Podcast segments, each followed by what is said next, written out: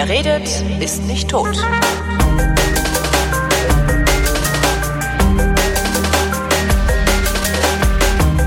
Herzlich willkommen zu einer neuen Ausgabe der Wissenschaft, worin Florian Freistetter und Holger Klein über Neuigkeiten aus der Welt der Wissenschaft plaudern. Hallo Florian. Hallo Holger. Was gibt's Neues im Universum? Ach, im Universum gibt es ja viel Neues. Äh, äh, es gibt vor allem, ich weiß nicht, was das ist eine konkrete Nachricht. Nee, ich habe diesen, nee, dann hätte ich gesagt, ich habe gelesen, Komma das, äh, habe ich aber nicht. Ich habe tatsächlich so, keine Nachrichten okay, okay. aus dem Universum gefunden. Es ist sowieso gerade auch voll schwer, irgendwie was Interessantes zu finden, was nicht mit diesem scheiß Coronavirus zu tun hat. Es ist irgendwie sämtliche Wissenschaftsmeldungen, auch Corona, Corona, Corona, egal wo, das nervt. Ja, das, ich meine, es nervt, gut, es ist verständlich, dass es so ja, ist, weil das natürlich irgendwie gerade relevant ist. Aber tatsächlich, ich meine, es ist alles andere gerät ein bisschen in den Hintergrund. Ich probiere das auch ein bisschen zu korrigieren. Also wenn mhm. ich allein kann es jetzt nicht korrigieren, aber ähm, ich habe mal mit, ja, ich habe ich hab mal mit, mit Merkel und von der Leyen und alles gesprochen. Das wird jetzt anders, haben, haben sie gesagt. Ja, ja mit nee, denen telefonieren ähm, wir beim öffentlich-rechtlichen Rundfunk ja jeden Morgen. Also wir kriegen ja jeden Morgen genau, ja, die Anweisungen, genau. genau. Und ähm, gelegentlich, also einmal im Monat immer äh, am ersten Dienstag im Monat, da dürfen wir dann auch mal äh, sagen, wie wir es gerne hätten und mhm. Rückmeldungen geben. Und da haben wir auch gesagt, vielleicht ein bisschen weniger über Corona berichten müssen. Haben sie aber gesagt, nee, äh, geht nicht. Tja, so ist es. Nee, aber tatsächlich habe ich jetzt irgendwie, ich habe meinen äh, Instagram-Account, wo ich letztes Jahr dieses äh, Astronomie in 365 ja. Tagen äh, gemacht habe, den habe ich jetzt wieder reaktiviert und zwar jetzt ich kann nicht mehr, ich kann jetzt nicht mehr jeden Tag was zeichnen, das kriege ich zeitlich nicht hin, aber ich habe meine Serie heißt äh, äh was äh, was was sonst noch so passiert und da oh, gibt's cool. halt jeden Tag einfach eine kurze Geschichte, wo die Wissenschaft was herausgefunden hat, was cool ist und nichts mit Corona zu tun hat. Und was also wäre das zum Beispiel heute dann oder gewesen? Oh Gott, was habe ich denn heute? Ich habe die schon gestern gemacht. Äh, was, was habe ich denn heute reingetan? Gewesen? ähm, heute habe ich äh, geschrieben, am Südpol gab es vor 90 Millionen Jahren einen Regenwald und durchschnittliche Temperaturen von 12 Grad. Die fossilen Reste des Waldes hat man durch Bohrungen in der westlichen Antarktis kürzlich entdeckt. Und dann gibt's, wer dann mehr wissen will äh, über diese Meldungen, dann gibt's dann immer in meiner Instagram-Bio einen Link, wo man dann zu den Papers und Pressemitteilungen, was auch immer dann noch an weiterführenden Ach, Infos so ist. Gestern zum Beispiel, ja, äh, auch eine schöne Meldung, die ich gefunden habe. In den Seen des Ruhrgebiets hat man deutlich mehr Parasiten entdeckt als bisher gedacht. 36 Arten von Saugwürmern. Und das ist eine gute Nachricht, behaupten zumindest die Leute, die es rausgefunden haben. Denn äh, je mehr Parasiten, desto größer die Artenvielfalt und desto besser die Wasserqualität. Mhm. Ja, also es wird auch weiter Moment, geforscht. Mal, also aber sind Saugwürmer denn was, was man äh, äh, äh äh, im Wasser haben will. Also ist, ich habe jetzt gerade so, weißt du, wie diese äh, Penisfisch, weißt du? du nee, ach Gott, sowas so. ist das nicht. Okay, nee, nee. Okay. Äh, das sind wirklich mikroskopisch kleine Viecher, die, glaube ich, irgendwelche Schnecken befallen oder so. Aber halt, äh, damit die Saugwürmer existieren können in der Zahl und in der Menge an Arten, braucht's halt genug äh, andere Tiere, die die befallen können. Und okay. äh, diese anderen Tiere braucht's wieder, das ist quasi die Grundlage wieder für andere Tiere als Nahrung. Das heißt, äh, diese Zahl der, der Mikroparasiten, die entdeckt worden sind, sind quasi ein Hinweis dafür, dass da eine hohe Biodiversität ist mhm. und eine entsprechend gute Wasserqualität. Ah, cool. Aber das ja, hat jetzt überhaupt nichts mit dem Weltall halt zu tun, außer dass der Planet zufälligerweise auch im Weltall wohnt. Ja, also man, es gibt schon auch, wie gesagt, Weltallmeldungen. Ich habe ich hab gerade meinen Instagram-Account offen. Also äh, hier äh, am, am äh, vorvorgestern, äh, die Milchstraße wurde vermessen und zwar jetzt mal komplett. Also wir können den sichtbaren Teil der Milchstraße sehen mhm. äh, und wissen, dass das eine Scheibe ist, ungefähr 150.000 Lichtjahre im Durchmesser, wo die ganzen Sterne drin sind. Aber wir wissen auch, dass diese ganze sichtbare Scheibe in eine viel größere Wolke aus dunkler Materie eingebettet war, ist, so wie alle Galaxien. Also das sind quasi winzige helle Flecken in großen dunkler Materiewolken, Galaxien. Mhm. Und jetzt hat man es geschafft, ähm, mal eine vernünftige Abschätzung für diese äh, Größe der, der dunklen Materiewolke zu machen. In Abschätzung, ich wollte gerade sagen, vermessen, ja. dann weil sieht man Ja, man kann nicht. das, gesagt, die Details, wie gesagt, muss man dann sich wieder aus den, äh, da, da muss man, hat man irgendwie äh, Objekte beobachtet, diese Kugelsteinhaufen und geguckt, wie die sich bewegen und gasen. Also das ist ein bisschen komplex, aber äh, zwei Millionen Lichtjahre ungefähr ist. Also deutlich größer natürlich als die sichtbare Scheibe, aber wir hocken quasi. Wie groß war die sichtbare? 150.000 Lichtjahre. 150 Lichtjahre. Okay. Und zwei Millionen Lichtjahre ist quasi die, der dunkle Materieblob, in dem wir drin hocken. Ja, und solche Meldungen habe ich halt dann irgendwie jeden Tag halt dann in meinem Instagram-Account, damit man auch mal ein bisschen was anderes mitkriegt als von Corona, obwohl die Wissenschaft, ich meine, ich habe tatsächlich in meinem Blog ein paar Artikel geschrieben, jetzt nicht über Corona, weil es gibt genug, die sich äh, zu Wort melden und keine Ahnung haben und ich bin halt Astronom und kein Virologe, also ich muss da nicht auch noch mitmachen und Dinge erklären und irgendwelche Exponentialfits plotten und alles irgendwie so Quatsch, wo dann irgendwie, ich habe noch nie so viele äh, Leute gesehen, die dann irgendwie Excel ausgepackt haben und irgendwas genau. reingefittet haben. Und oh geil, ich kann glaub, mit Excel umgehen, ich mach mal was. Ja, ja, furchtbar. Ja, genau. Aber äh, das sieht halt, das, das Tragische dabei finde ich ja, das sieht dann halt auch immer gleich so fundiert aus. Ja. Dabei sind das halt auch nur irgendwelche Bleppos, die mit Excel umgehen können und vielleicht in Mathe besser aufgepasst haben als ich. Und ich finde das ein bisschen arg fahrlässig tatsächlich, was da passiert. Ich habe letztens auf Twitter irgendwo mitverfolgt in so einer Diskussion äh, auf dem Preprint-Server, wo halt die Wissenschaftlerinnen und Wissenschaftler ihre Artikel veröffentlichen können, bevor sie äh, begutachtet werden mhm. offiziell.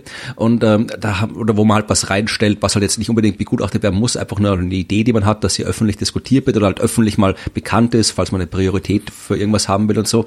Und da haben jetzt tatsächlich einen Schwung äh, theoretische Physikerinnen und Physiker so irgendwie ihre irgendwelche Corona-Ausbreitungsmodelle mit theoretischen Teilchenphysik äh, Mathematik verknüpft und irgendwie hier, wie man das Axionfeld verwenden kann, um hier über das Corona, also wirklich, also wo die gesagt haben, ja, ihr, ihr habt zu viel Zeit im Homeoffice, glaube ich. Wir macht mal, macht mal ein bisschen locker. Ja, geh mal spazieren, mach mal Twitter aus, komm.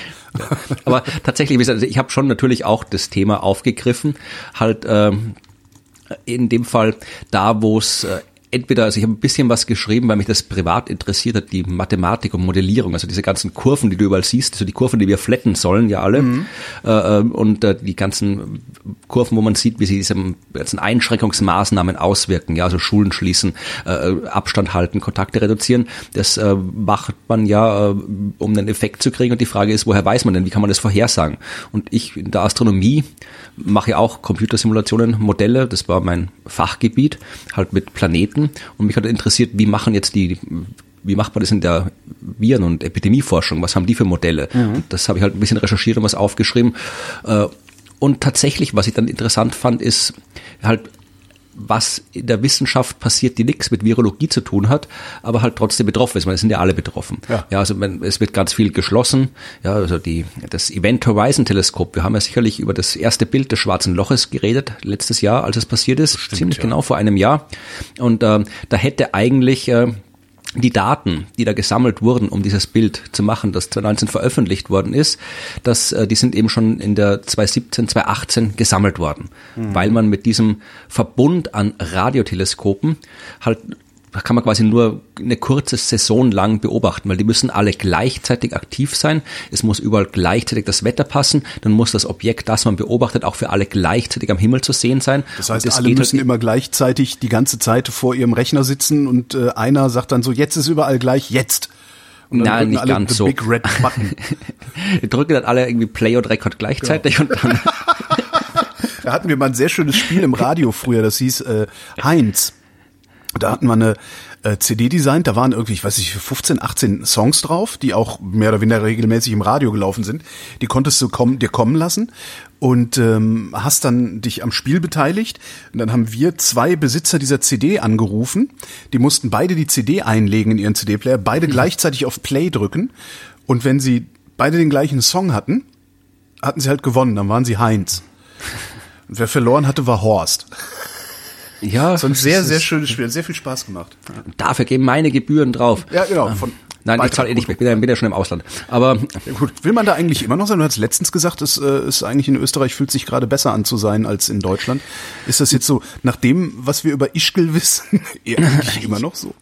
Jein, also ich meine, ich, ich wohne ja nicht in Tirol, also Tirol ist vielleicht jetzt irgendwie, äh, obwohl es denen, glaube ich, auch schon besser geht mittlerweile. Ich glaube, die haben schon wieder ein paar Quarantänen aufgehoben. Mhm. Aber ich meine, natürlich, das, es lief jetzt vor kurzem, das hatte ich Montag, glaube ich, im Fernsehen gesehen, halt so ein äh, Bericht über Ischgl. Und das ist halt äh, tatsächlich, also da ist wirklich, das dürfte diese ganze, die leben ja wirklich ausschließlich vom Tourismus dort. Mhm. Und da diese ganzen Skiorte dürften von so einer Art, ich weiß es nicht, dass sie mich nicht, möchte nicht verklagt werden, aber das dürften wirklich so ja, nicht unbedingt demokratische Strukturen sein, die dort bestimmen, was passiert und wer wann zu arbeiten hat. Und äh, die, wenn der Bürgermeister ich, irgendwie. Ich glaube, ich habe das auch gesehen. Das war irgendwo so, es gibt eigentlich nur drei Familien, denen gehört da alles und die geben auch den Ton an oder so ähnlich, ne? Ja, so ungefähr, aber halt auch wirklich, äh, das halt, wenn der Bürger, da ging es darum, dass halt äh, diese, ich glaube, diese ganze Seilbahngesellschaft, das ist irgendwie so eine Aktiengesellschaft, die halt den Ort, den Leuten irgendwie gehört und mhm. äh, die werden aber nie irgendwelche Sachen ausgeschüttet, sondern es wird alles wieder investiert ins Skigebiet und irgendwie ein Bürgermeister hat mal gesagt, er möchte das jetzt irgendwie ausschütten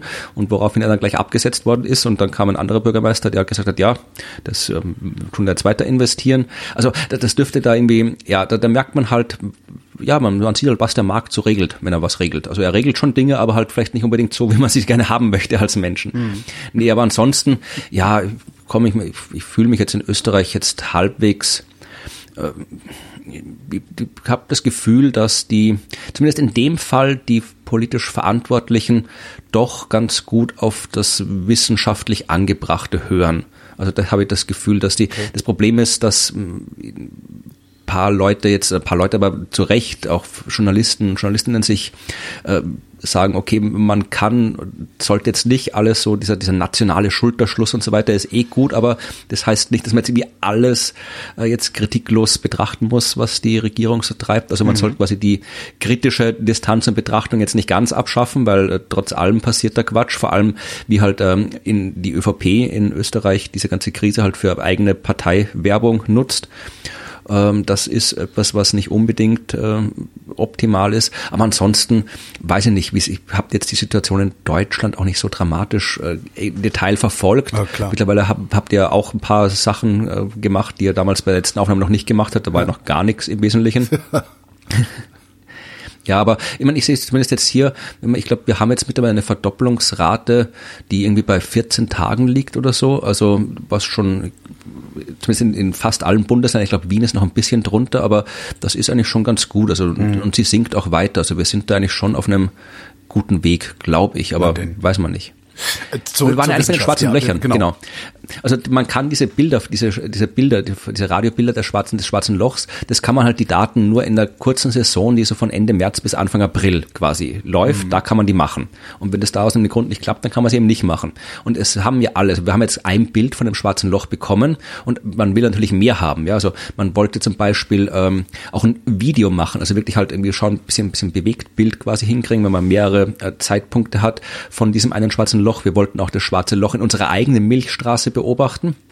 Die Saison 2019 ist ausgefallen, äh, aus ganz absurden Grund, weil eines der wichtigsten äh, Bodenstationen, also wichtigsten Radioteleskope steht in Mexiko und das stand anscheinend in der Gegend, die so von äh, Bandenkriminalität irgendwie geplagt wurde 2019, dass die Leute gesagt haben, Entschuldigung, wir sperren das, ihr könnt da nicht hinfahren. Die Straße da durch die Wüste, wo das Teleskop steht, die ist nicht sicher. Da werden ständig Leute entführt, Leute überfallen äh, und das äh, ging nicht. Das heißt, äh, Jetzt mittlerweile geht's wieder, aber damals, letztes Jahr ging's nicht. Das heißt, da musste man das ausfallen lassen.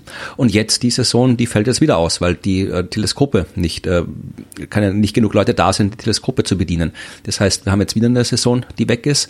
Und ähm, es gibt halt jetzt kein neues Bild vom schwarzen Loch. Und es gibt halt ganz, ganz viele äh, Disziplinen, die halt da betroffen sind. Ich habe auch in einem Blogartikel ein bisschen zusammengefasst, also ganze Raumfahrt und so weiter. Mhm. Raummissionen werden verschoben und äh, der LHC äh, wird erst irgendwie wieder später, der Teilchenbeschleuniger später äh, gestartet, das Gravitationswellenobservatorium und so weiter. Und was ich überraschend fand, waren zwei Dinge, dass nämlich die Meteorologie durch die äh, Krise, Corona-Krise große Probleme kriegt, die Seismologie es aber ursuper findet. Hä? Die Meteorologie hat Probleme, weil so wenig Flugzeuge fliegen.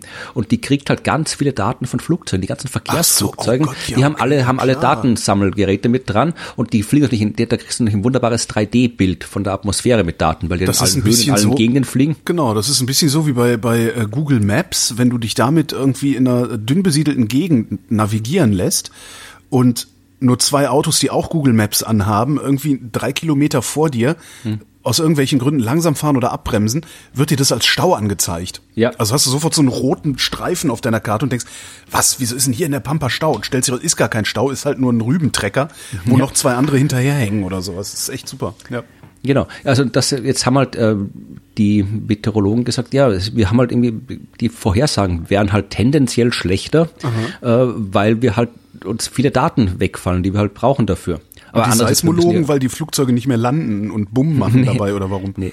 Nee, die Seismologen, weil tatsächlich halt, äh, es ist halt viel weniger Verkehr draußen. Es ist viel weniger, es fahren keine viel weniger LKWs, es äh, fahren viele weniger Autos rum, du hast viel weniger schwere Industrie, Der die Planet stattfindet. vibriert weniger, meinst du? Ganz genau, weil normalerweise hast du, du hast quasi immer so ein äh, seismologisches Grundrauschen durch die ja. menschliche Aktivität. Ja. Ich meine, das spüren wir nicht im Alltag, außer du hast wirklich gerade irgendwie eine Baustelle, wo sie irgendwelche äh, Fundamente reinkloppen oder sonst irgendwas, ja. Aber normalerweise spürst du das nicht. Aber mit den Messgeräten der Seismologie merkst du das natürlich. Das heißt, ähm, du kannst halt beim gewissen, alles was in dem Rauschen verschwindet, kannst du nicht messen. Und jetzt, äh, sie haben gemeint, jetzt haben wir so eine Situation, die so über die, vielleicht an, einem äh, Wochenende oder an irgendwelchen Weihnachtsferien stattfindet, wenn die Leute halt wirklich zu Hause bleiben. Mhm. Die haben wir jetzt quasi ganz über die ganze Zeit hinweg und ähm, ein äh, Seismologe hat das gesagt, also das, was Sie jetzt hier an der Erdoberfläche messen, entspricht dem, was Sie sonst nur in einem 100 Meter tiefen Bohrloch messen können an Genauigkeit. Krass. Und für die ist es eine gute Chance, weil die können jetzt halt wirklich äh, von der Oberfläche wesentlich genauer messen und halt wirklich diese ganzen kleinen äh, Schwingungen äh, der Erde, die natürlichen Schwingungen der Erde messen, die sie sonst halt nicht so leicht messen können. Und für die ist, gut, die werden die Corona-Krise auch doof finden, ganz allgemein, aber zumindest die äh, haben jetzt äh, zumindest etwas Positives, was sie aus dieser Krise mit rausnehmen können. Ist ja klasse. Ja, also das, das ist, du lieferst halt gerade so schön viele Überleitungen zu einem meiner Themen, merke ich schon. Bitte. Ähm, man, was man, ne, was man zu Hause machen könnte. Und äh, es gibt ja, es gibt ja auch Leute, die ähm, die Schwingungen der Erde auch einfach so wahrnehmen. Ne? Ach so, ja. ja. Das sind die, die sehr viel LSD genommen haben. Und kanadische Wissenschaftler haben jetzt mal geguckt, was eigentlich passiert, wenn man zu viel LSD nimmt.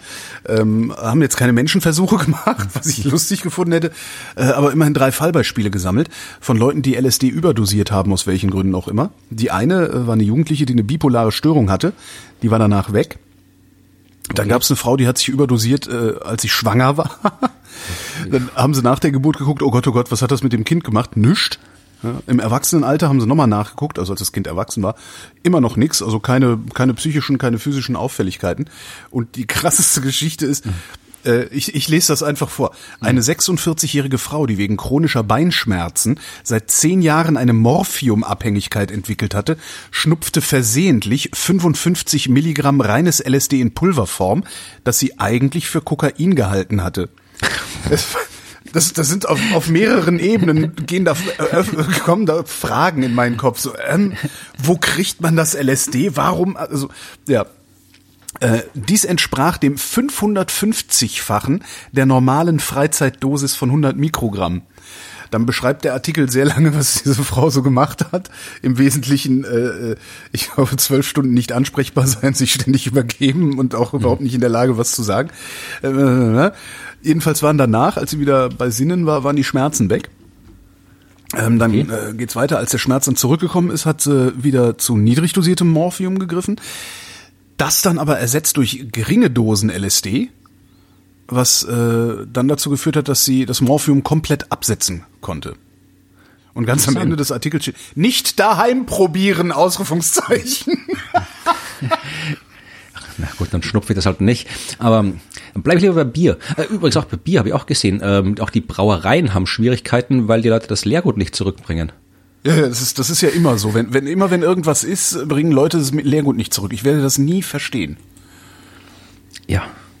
Aber ich hoffe, dass jetzt wieder das, das, das Bier brauchen wir schon. Müssen wir alle zu Hause brauen. Genau. Das hat Tobi Bayer versucht das gerade. Ich bin mal gespannt, was bei rumkommt. Ja, das soll ich auch. Aber ich werde es nicht kosten können, weil ich darf ja nicht rausfahren. Ja, genau. Aber ähm, obwohl ich eigentlich im Mai nach Norddeutschland wollte. Ich hoffe, mal gucken, ja, was da noch geht. Natürlich. Wir fahren das einfach nach Ostern wieder hoch. Ist ja alles kein Problem. Natürlich. Ah, hast du dieses Video von ähm, Mighty Nguyen Kim gesehen? Ja. Sehr gut. Bin ich mir nicht ganz sicher, ob das, ob, ob, wenn ich, ich, ich habe keinen Grund, äh, das, was sie sagt, jetzt irgendwie irgendwelche Seriosität abzusprechen. Aber ich bin mir nicht sicher, ob das, äh, das war halt irgendwie hauptsächlich alles auf Deutschland bezogen, auch diese Intensivbettenkapazität. Also ich weiß jetzt nicht, ja, inwieweit das jetzt auf Österreich umlegbar ist. Und ich bin mir nicht sicher, ob's, äh, weil auch solche Sachen, wie sie das aufgenommen hat, war zum Beispiel die ganze Sache mit den Masken noch nicht irgendwie auf dem Schirm. Also ob das jetzt, was das jetzt bringt, ja. wenn wir jetzt alle Masken, ob wir dann paar so, zumindest ein paar Sachen aufmachen können. Ich meine, dass wir jetzt nicht sofort wieder hier äh, Konzerte mit 20.000 Leuten und Fußballspiele irgendwie machen, klar.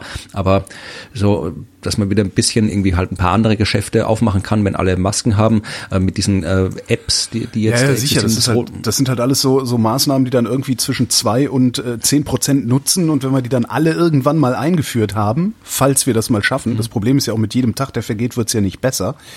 Ähm, das ist auch so meine Hoffnung, dass wir mit, wenn wir, wenn wir das alles, was wir so kriegen in den nächsten Wochen und Monaten dann mal alles ausgerollt haben, dass jede Einzelmaßnahme äh, sich dann akkumuliert auf irgendwie 70 Prozent Schutz oder irgendwie sowas, ja. Aber bisher gibt's halt noch gar nichts. Hm. Noch nicht mal genug Masken. Hm. Ja. ja. stimmt. Die muss man sich auch selbst basteln. Ich habe ja Aber sehr große Hoffnung in diese, in diese Tracking-App. Ja, also ja, allerdings nicht, auch wie es in Deutschland aussieht. Also in Österreich hat so eine App das Rote Kreuz entwickelt mhm. und zwar tatsächlich in der Version, also ich, kenne mich ja mit äh, Datenschutz und so weiter, bin ja absolut kein Experte, aber zumindest die äh, Datenschutzexpertinnen und Experten in Österreich, die ich dazu jetzt irgendwie was gesagt haben, die waren jetzt alle nicht wirklich äh, abgetan davon. Mhm. Also jetzt keiner kommt und sagt, um Gottes Willen, das geht nicht. Ja, ich hoffe also, nur, dass das jetzt auch nicht alles als nationale Alleingänge gemacht wird, sondern dass es wenigstens, ja, wenigstens die europäische Halbinsel sich da auf ein Ding einigen kann, damit wir das wirklich über äh, alle das Länder ausrollen überraschen. Können. Ich meine, das wäre natürlich gut, aber es wird mich überraschen. Ja, leider ja. Ich meine, wenn du siehst, bis hier alle, was hier alle treiben hier, ja. in, in Ungarn und alles, will ich gar nicht gucken. Aber ja, bleiben wir bei der Astronomie. Das ist irgendwie äh, etwas, was tatsächlich äh, im Universum passiert ist vor kurzem, war, äh, dass wir jetzt tatsächlich äh, sehr, sehr gute äh, Hinweise haben.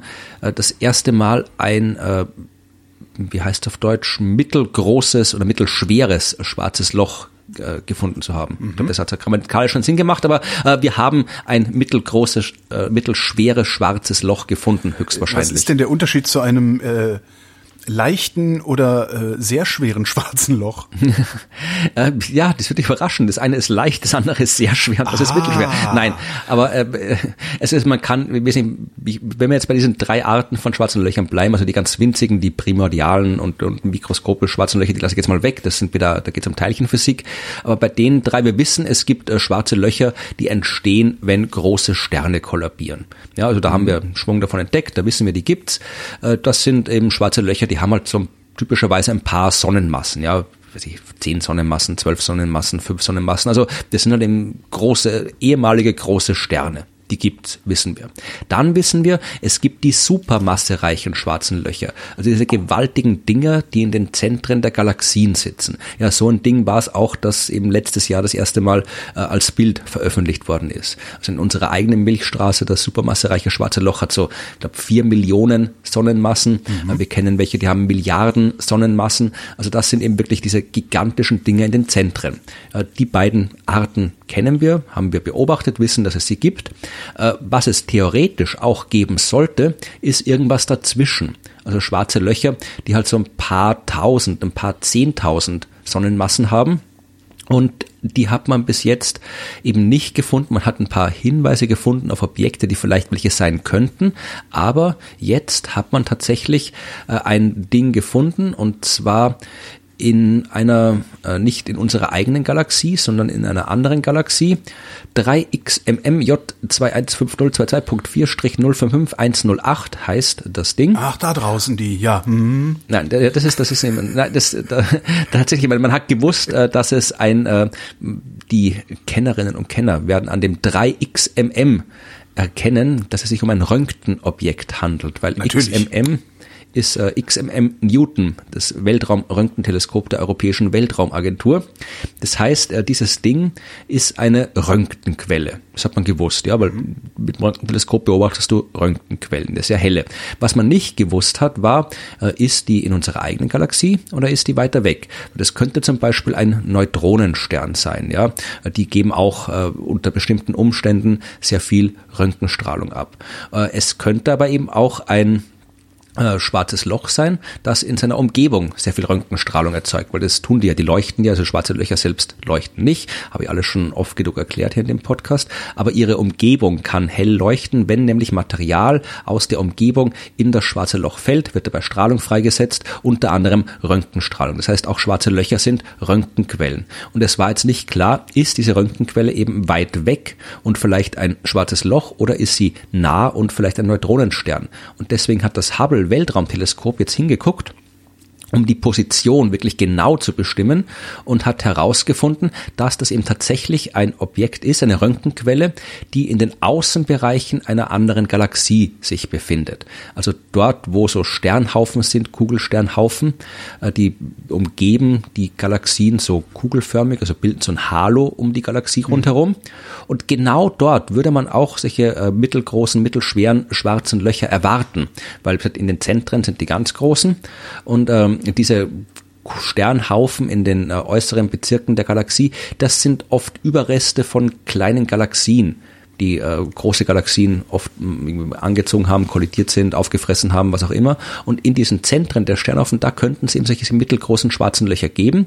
Und äh, genau da ist das jetzt und aus der Helligkeit mit der Distanz kann man dann auch abschätzen, wie hell dieses Ding wirklich ist, kann ausrechnen, äh, wie viel Masse quasi so ein schwarzes Loch haben muss, damit es so hell leuchten kann, die Umgebung und kommt jetzt eben auf 50.000 Sonnenmassen. Ja, also genau das, was man äh, von diesen mittelschweren schwarzen Löchern erwartet.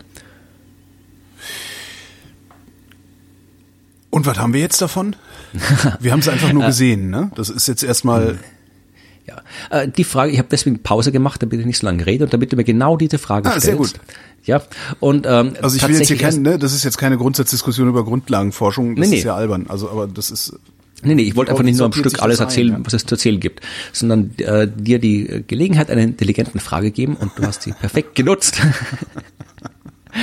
Äh, tatsächlich äh, ist es wichtig, weil äh, wir wissen, wie die kleinen schwarzen Löcher entstehen. Wie gesagt, aus dem Kollaps großer Sterne. Das wissen wir. Was wir nicht wissen, ist, äh, wie diese gigantischen supermassereichen schwarzen Löcher entstehen. Wir mhm. kennen keinen Prozess, äh, der diese großen Dinger erzeugen kann.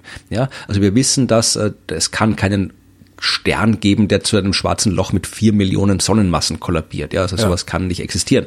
Wir wissen auch, dass jetzt nicht irgendwie ausreichend viele kleine schwarze Löcher kollidieren können, um ein großes, äh, supermassereiches zu formen. Das kann zwar theoretisch passieren, aber die Zeitskalen äh, sind viel zu lang. Also dass da, da wir wissen, dass diese supermassereichen schwarzen Löchern schon vor langer, langer Zeit entstanden sind. Also die sind teilweise wirklich eben so alt wie die Galaxien selbst, also 10, 12, 13 Milliarden Jahre alt. Also das heißt, die müssen schnell entstehen. Und äh, wir kennen halt keinen wirklichen Prozess. Und jetzt, äh, wenn wir jetzt aber wissen, es gibt diese mittelgroßen schwarzen Löcher, ja, dann geht's vielleicht doch, dann können die vielleicht irgendwie so ein Zwischenschritt sein bei der Entstehung. Dann können diese mittelgroßen schwarzen Löcher äh, dann äh, die, die, äh, wenn da welche sich irgendwie treffen, können die Supermassenreichen entstehen. Also wissen wir auch noch nicht genau, aber zumindestens haben wir jetzt ein bisschen mehr Information, mhm. um äh, dieses Gerätsel, große ungelöste Frage der Entstehung der supermassenreichen schwarzen Löcher zu klären. Ich, Dafür ist das gut. Ich bleibe auf der Erde. Jawohl. Ähm, und habe was mitgebracht, das ist nicht in Mais, sondern on Mais. Ach, die Cover habe ich glaube ich auch, aber genau. Deutsche Wissenschaftler haben nämlich festgestellt, dass Mäuse Mimik haben und die ist auch noch messbar. Hast du es auch gelesen? Ja, äh, nur die Überschrift. Ach so. Aber das sind schon, schon echte Mäuse und nicht irgendwie haben kann nicht irgendwie Mickey Mouse gelesen. Nee, nee, das so. sind schon echte Mäuse. Gut. Die haben, äh, gut, die gut. haben äh, fünf emotionale Zustände aus den Gesichtern von Mäusen rauslesen können und zwar äh, mit Hilfe einer KI. Äh, die Zustände sind Freude, Ekel, Unwohlsein, Schmerz und Angst. Okay. Und waren reproduzierbar eindeutig voneinander äh, zu unterscheiden. Sie konnten sogar die relative Stärke der äh, einzelnen Emotionen zueinander messen. Äh, wenn sie Zuckerlösung gekriegt haben, die Mäuse, gab es freudige Gesichtsausdrücke. Ähm, wenn sie hungrig waren, gab es mehr, als wenn sie satt waren. Ich finde das alles total niedlich mhm. gerade.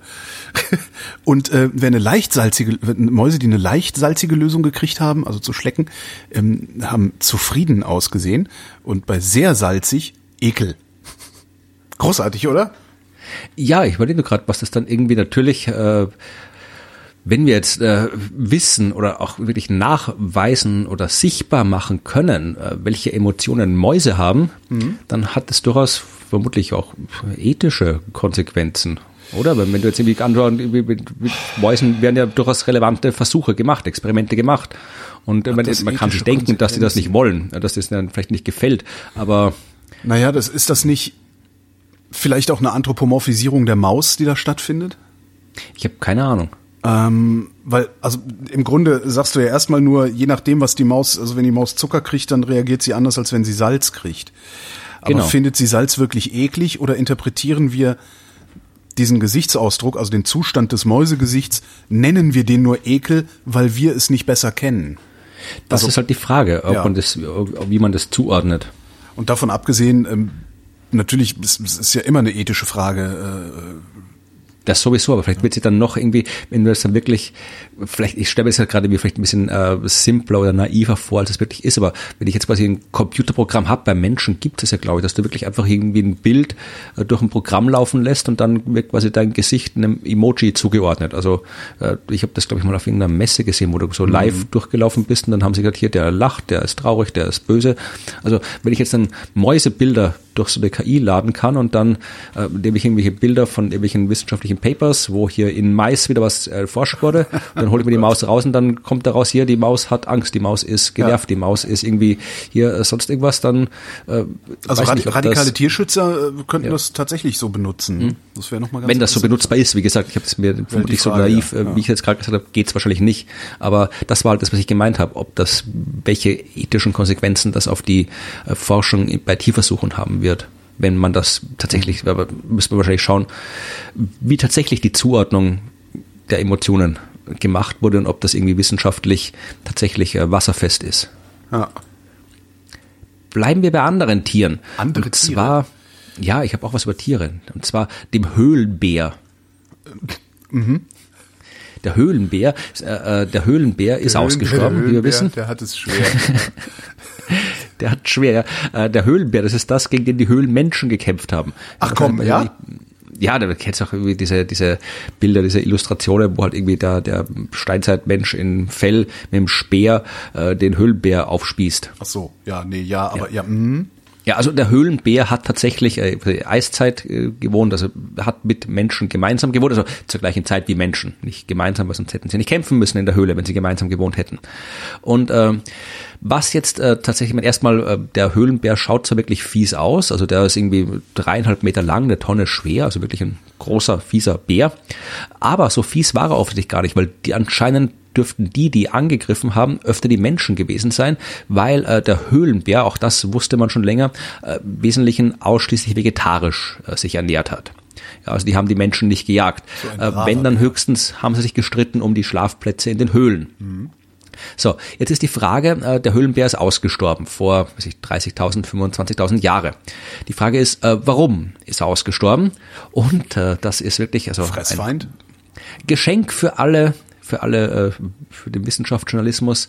Der Höhlenbär äh, starb aufgrund der Nebenhöhlen aus. Er hat sich in die Nebenhöhlen zurückgezogen und ist da nicht mehr rausgekommen oder, oder seine nee, Nebenhöhlen. Tats tatsächlich ist seine Nebenhöhlen, ja. Ach, komm. Äh, die Höhlenbären hatten nämlich auffallend große Nebenhöhlen. Und Mit und äh, super schwere Nebenhöhlen.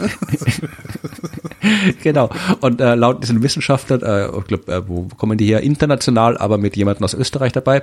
Ähm, das, diese diese äh, großen Nebenhöhlen sind äh, gut, äh, um den Metabolismus zu regulieren, ja, was mhm. es die Höhlenbären für die Höhlenbären einfacher macht, halt äh, in den kalten Wintern. Wir reden ja von der Eiszeit, also kalt und lange Winter eine ausreichend lange Winterruhe halten zu können. Das ist das eine. Das andere ist, dass du halt irgendwie für große Nebenhöhlen auch einen großen Schädel brauchst. Ja, äh, tatsächlich haben die auch äh, sehr Höhlenbären auch sehr, sehr große Schädel. Äh, diese Schädelform, dieser große Schädel hat aber Konsequenzen, was die Beißkraft angeht. Aha. Und das haben die Forscherinnen und Forscher jetzt wissenschaftlich untersucht. Ja, Die haben ausgestorbene Bären genommen, heute lebende Bären genommen und deren Schädel computertomografisch vermessen, durch Computersimulationen laufen lassen und dann geguckt, wie verteilt sich da die mechanische Kraft im Schädel, am Schädel, die Festigkeit im Schädel, der Knochen und so weiter. Und es äh, hat sich gezeigt, dass tatsächlich die Schädel der Höhlenbären äh, dass da die beim Kauen wirkenden Kräfte schlechter abgeleitet werden äh, konnten als bei anderen Bären. Und das äh, zeigt, dass eben die Höhlenbären wegen ihrer großen Nebenhöhlen in nicht alle Zähne ihres Schädels wirklich vernünftig einsetzen haben können. Das heißt, die haben vorne die riesengroße Fang- und Schneidezähne gehabt, ja, also wirklich so, was sie so fies aussehen lässt. Gerade die haben sie aber nicht vernünftig einsetzen können. Ja, und waren deswegen darauf äh, angewiesen, halt mit ihren Backenzähnen, die hinten sind, die vernünftig funktioniert haben, äh, Pflanzen zu essen. Und äh, das ist das Problem gewesen der Höhlenbären. Also die mussten sich an das kalte Klima anpassen. Dadurch haben sie große Nebenhöhlen äh, äh, bekommen, was ihnen geholfen hat. Dann ist es aber noch kälter geworden, wie gesagt Eiszeit. Und äh, dann äh, war das das Problem, weil es halt irgendwie die pflanzliche Nahrung dann halt irgendwie knapp geworden ist. War die Evolution nicht mehr schnell genug dann hinterher, hinter der Eiszeit. Ja, die haben, ja, die Pflanzen sind weniger geworden, die haben nicht mehr genug äh, vor der Winterruhe fressen können und sind dann halt dann im Schlaf gestorben. Also wenigstens im Schlaf gestorben wir wollen ja nicht aus jedem Höhlenbären eine Mücke machen, aber vielleicht immerhin eine Fruchtfliege. Äh, denn Schweizer Wissenschaftler haben herausgefunden, wie man einer äh, Fruchtfliege die Riechfähigkeiten einer Stechmücke äh, beibiegt. Ähm, ist das eine gute Idee? Ich glaube nicht, ich glaube nicht, dass das eine gute Idee ist und äh, ich werde auch gleich erklären, warum ich das für eine schlechte Idee halte. Was sie gemacht haben ist, also sie haben gesehen, äh, sie haben sich angeguckt, wie entwickelt sich denn eigentlich das Gehirn der Fruchtpflege und haben äh, sehr viel Apoptose gefunden, also ähm, Zelltod, also Zellsuizid eigentlich. Ähm, bis zu 50 Prozent der frisch gebildeten Neuronen sterben sofort wieder. Dann haben sie ein bisschen drin rumgenetier, genetier manipuliert ähm, und haben äh, Nervenzellen am Leben gehalten, die für den Geruchssinn der Fliege verantwortlich sind. Und dabei haben sich dann tatsächlich diese am Leben gehaltenen Zellen nicht irgendwie als Tumore verhalten oder sowas, sondern haben sich ganz normal verdrahtet und haben elektrische Signale ins Gehirn übertragen können und damit konnten dann die Fruchtfliegen CO2 riechen und CO2 benutzen Mücken, um ihre, wie nennt man das denn? Ihre Opfer, ja. ihre Opfer äh, äh, anzu, an, anzuvisieren und dahin zu navigieren. Und genau das ist nämlich das Problem. Jetzt haben wir nämlich das Problem, jetzt könnt, könnte es uns passieren, dass wir Fruchtfliegen kriegen, die nicht einfach nur nervtötend in der Gegend rumfliegen, sondern gezielt dahin kommen, wo wir sind. Ja, das, ja, das heißt, gedacht, du hast dann, dann nachts hast du nicht nur, genau, hast nachts nicht nur Mücken, sondern Fruchtfliegenschwärme um deinen Kopf. Schatz, warum ist denn das Kopfkissen so schwarz? Das ist, ich finde, das eine sehr, sehr bedenkliche Entwicklung, ja. äh, die die Wissenschaft hier nimmt. Und ich finde, äh, wir sollten dringend umkehren. Ich als vor kurzem, hm?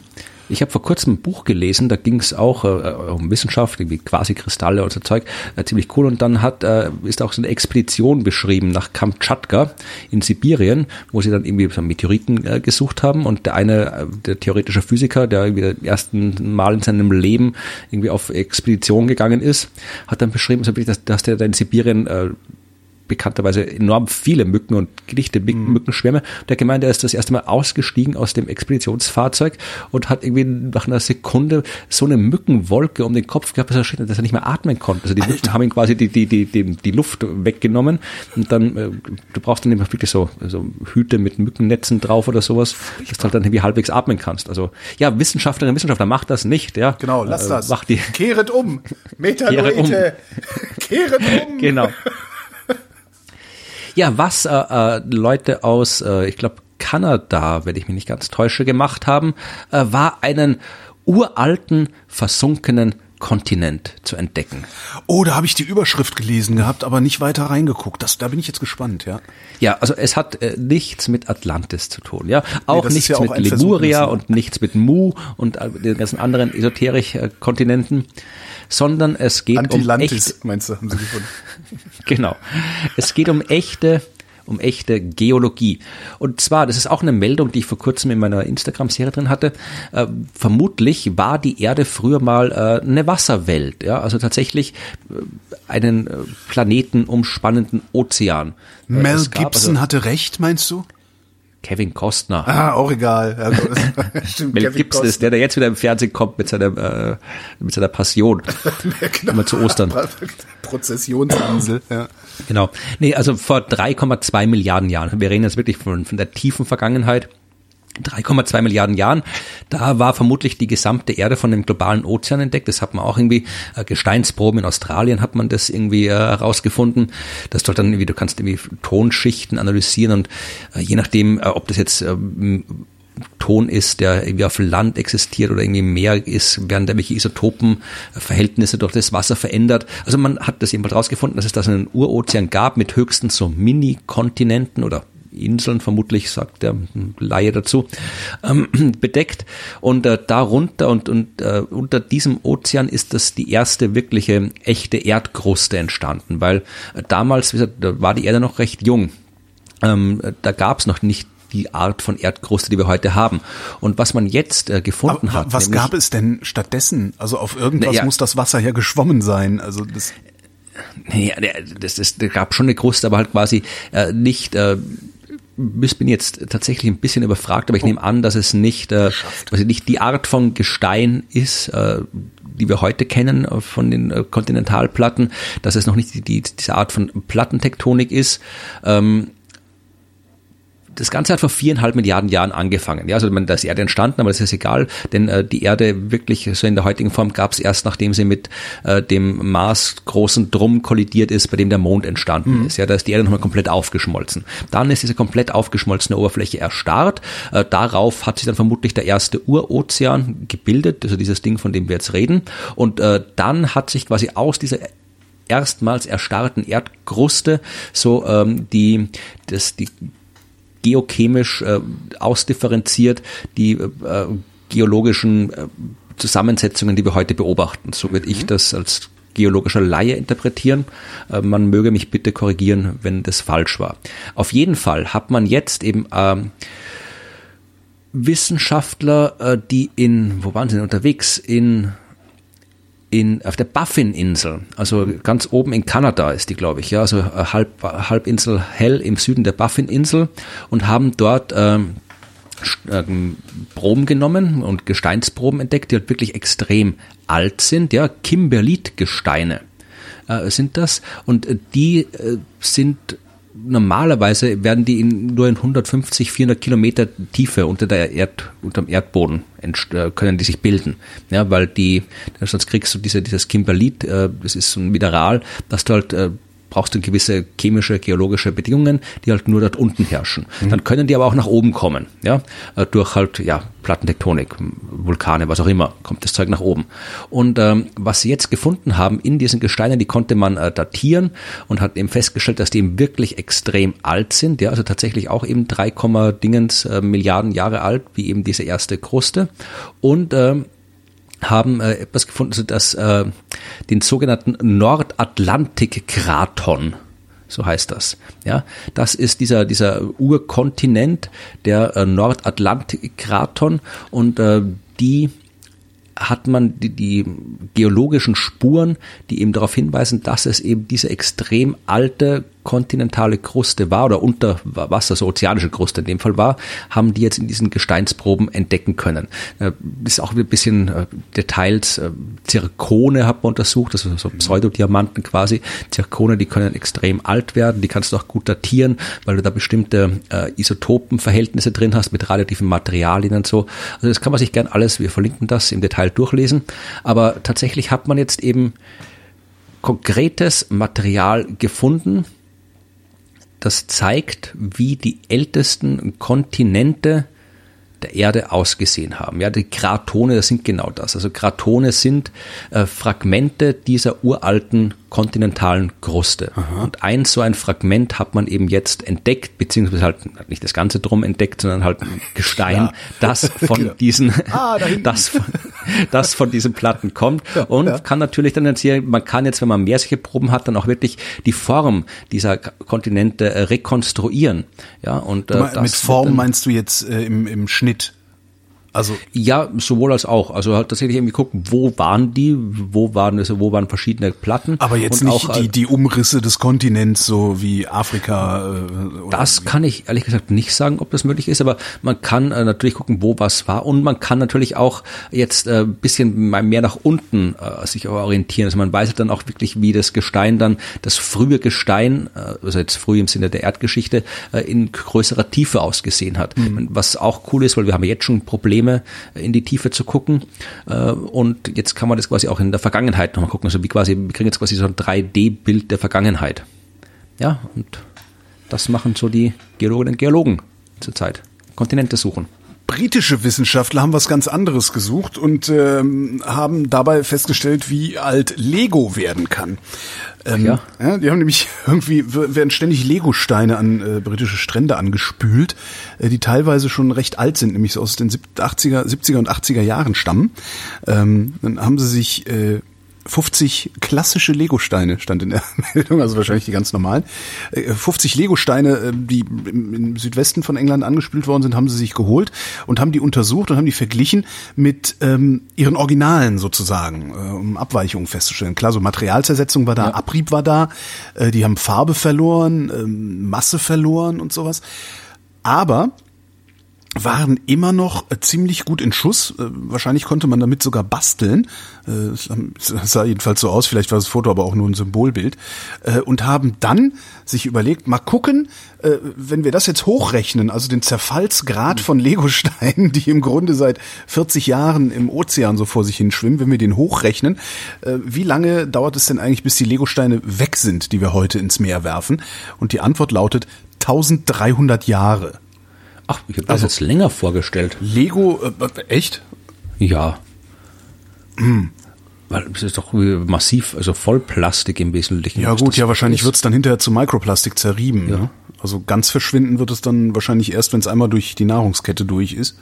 Das mag natürlich sein. Blöd dabei ist jetzt, ähm, dass Legosteine aus Acrylnitrilbutadin-Styrol-Copolymeren bestehen. Ja, eh, natürlich. Natürlich, das weiß doch jedes Kind. Ja? ja. Was leider nicht Polyurethan ist. Weil nämlich deutsche Wissenschaftler ähm, festgestellt haben, dass es Mikroben gibt, die Polyurethan zerfressen können. Das ist Aha. neu. Ähm, PET. Bakterien fressen unser Lego auf. Genau, Bakterien, nee, eben nicht, weil Lego so. ist ja aus Acryl, Acrylnitrilbutadin-Styrol-Copolymeren und mhm. die Bakterien, die essen nur äh, Polyurethan, also Plaste. Ähm, diese PET-fressenden Mikroorganismen, die kennen wir ja schon. Und es sind hier einfach, das was Helmholtz Zentrum für Umweltforschung in Leipzig, die das beforscht haben, die sind einfach mal, also, für ihre Studie suchten die Wissenschaftler an einer Stelle mit viel Plastikmüll in Leipzig. ist einfach mal rum, oh, mal da hinten gucken, was wir da so haben. Ähm, und haben tatsächlich äh, eine Bakterienart äh, der Gattung Pseudomonas aus äh, dem Boden isoliert und äh, die kann Polyurethan angreifen und ernährt sich davon. Und sie ernährt sich auch von Vorläuferverbindungen und Zwischenprodukten. Das heißt, du kannst, wenn du recycelst, irgendwann dann mal sowas zum Recycling einsetzt, bist du halt nicht dadurch beschränkt, dass du einen Zerfallsprozess auslöst und dann wieder neuen Plastikmüll hast, mit dem du dann nicht weißt, was du machen sollst, sondern anscheinend können die da auch weiter runterknabbern. Ähm, sie gehören übrigens äh, zur Gruppe der extremophilen Mikroorganismen. Was ich eine genau. sehr schöne Bezeichnung finde. Extremophilität. Ja, das sind die, die Extremophile sind super. Das sind die, die in, im Abklingbecken, in Kraftwerken, Kernkraftwerken leben oder in heißen Quellen oder in, bei den schwarzen genau. Rauchern in der Schwarze Tiefsee. Raucher in der in Tiefsee, der, genau. Ja, genau. Die sind cool, die Extremophile. Ja. Aber du das jetzt richtig verstehst, also es gibt keine Bakterien, die Lego fressen. Es gibt keine Bakterien, die Lego fressen. Das muss der Ozean alleine übernehmen. Okay, gut. Oder halt unsere Fußsohlen. Unsere Fußsohlen ja. versuchen ja auch regelmäßig Lego zu fressen, was allerdings auch immer nicht funktioniert. Gut, dann muss ich mal den großen Erpressungsplan wieder auf Eis legen. ja, genau. Der Freistädterplan. Bürofreistädter mit so einer Katze genau. sitzt er da. Nun, ja. Kinder! Dann schicke ich meine, meine, meine, meine Staffel an Flugzeugen mit weiblichen Pilotinnen los und lasse ihr das versprühen. Genau. Welches ja, eurer Lego-Stücke soll ich zuerst vernichten? genau. Ja, nee, aber gut, mach ich dann nicht. Aber äh, Eine andere Geschichte, ja, oh. äh, die ich auch sehr schön meine, ist auch etwas, was ich, was schon lange bekannt ist, aber immer wieder cool ist und jetzt hier auch neue Ergebnisse dazu. Äh, man, es kommt einem ja oft so vor, als wäre der Tag zu kurz. Ja, ja ich habe gerade irgendwie nicht? Also ich habe momentan gerade mehr zu tun als sonst kommt mir vor. Also ich habe irgendwie momentan gerade äh, egal. Ich, meine, ich, ich, ja, aber ich, ich verstehe, was du meinst. Ja, es ist so, also ja. man, man würde eigentlich erwarten, so ja, wir sitzen jetzt alle seit Wochen schon zu Hause, also die, die können und ähm, eigentlich müssten wir uns zu Tode langweilen. Und ich habe auch irgendwie ständig so Tage, wo ich denke, puh, jetzt ist aber auch mal wieder gut hier, ja. Genau. ja. Und äh, früher war der Tag aber noch viel kürzer. Weil, ja, na klar, weil Dinge, die, Gegen die Dinge dehnen sich bei mehr Wärme aus und weil wir Erderwärmung haben, sind die Tage länger geworden. Das, das, das, ja. Ist nein. ja völlig ähm, nein, ist doch klar.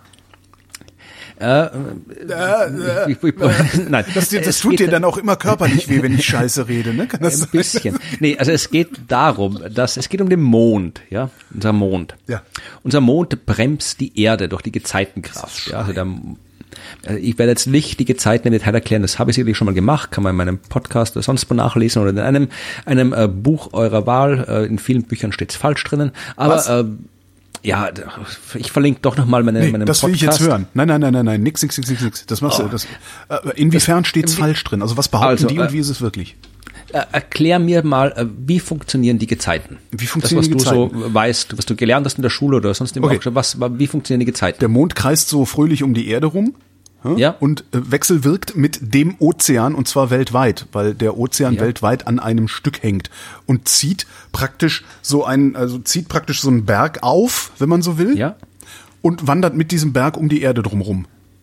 Genau, das ist eine Erklärung, die man ab und zu hört, äh, die man oft hört sogar, äh, die aber auch nicht, es ist keine, das ist alles nicht ganz falsch, aber äh, das, was du jetzt beschreibst, ja, also das ist ja quasi, was man sich denken kann. Hier unten Erde mit Wasser, oben mhm. drüber der Mond, Mond zieht Wasser an, Flutberg, ja, genau. äh, Mond bewegt sich, äh, Flutberg bewegt sich. So, genau. äh, wenn das jetzt so wäre, dann haben wir jetzt in deinem Bild einen Flutberg und diese Flut braucht quasi einmal um die Erde rundherum. Wir nehmen mal einen simplen Fall, wo die Erde komplett aus Wasser ist und mhm. ignorieren die Kontinente. Das macht das alles noch komplizierter. Dann braucht dieser Flutberg einmal um die Erde rum einen Monat. Jo. weil der Mond einen Monat rum braucht. Ja. Jetzt haben wir in der Realität aber äh, Flut äh, alle zwölf Stunden.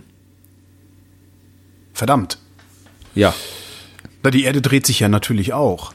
Genau. Äh, also genau. Und, und an der Seite, also ne, ich vereinfache weiter, wenn der Mond oben steht und das so hochzieht, wird es an der Seite ja auch ein bisschen flacher. Das ja. müsste ja auch nochmal irgendwie, oder? Ja, das ist dann Ebbe, wenn es flacher wird. Stimmt, wenn es flach wird, ist Ebbe. Ja, ja, das ist Flut und Ebbe. So, aber das Problem ist, du hast immer noch, also wenn du das jetzt aufzeichnest, ja. wo Flut ist, ja, ja. du hast die Erde, du hast den Mond, du hast einen Flutberg direkt unter dem Mond, aber auch auf genau der gegenüberliegenden Seite der Erde. Das ist auch nochmal ein Flutberg. Den musst du auch noch irgendwie erklären. Der, der kommt, der ist, weil ähm, das, weil, äh, ja. Warum ist der da? Also was man da auch nochmal, also das ist eine Erklärung, die habe ich tatsächlich auch früher öfter verwendet. Äh, du kannst dir vorstellen, du hast den Mond. Der Mond zieht die Erde an mit dem Wasser. Äh, der zieht halt alles an mhm. und äh, je näher etwas ist, desto stärker zieht das an. Mhm. Das Wasser unter dem Mond ist dem Mond am nächsten von allem, die wir betrachten. Das heißt, es wird am stärksten angezogen. Der Erdmittelpunkt ist schon ein Stückchen weiter weg. Mhm. Der wird auch angezogen, aber halt nicht so stark. Ja, und das Wasser auf der gegenüberliegenden Seite äh, wird auch angezogen, aber nochmal schwächer. Das ja. heißt, quasi, wenn du diese drei Punkte betrachtest, Wasser direkt unter dem Mond, Erdmittelpunkt, Wasser auf der anderen Seite, wird alles drei angezogen, aber unterschiedlich stark. Und wenn du das dann quasi so staffelst, wird alles in Richtung Mond hingezogen, aber nicht gleich stark, sondern eben so in die Länge gezogen. Ja. Deswegen hast du vorne und hinten einen Flutberg. Und die Erde dreht sich und deswegen kriegst du halt alle zwölf Stunden Ebbe und Flut. So, das ist das simple Bild. Äh, auch das ist nicht vollkommen falsch. Äh, diese Erklärung findet man tatsächlich sehr, sehr oft. Also ich habe sie früher verwendet. Ja, du findest sie in Lehrbüchern, in populärwissenschaftlichen Arbeiten. Selbst Leute irgendwie, wenn du jetzt irgendwie äh, beliebigen Wissenschaftlerinnen und Wissenschaftler rausgreifst, wirst du die Erklärung vermutlich auch hören, weil sie eben, man kann sie gut verstehen, mhm.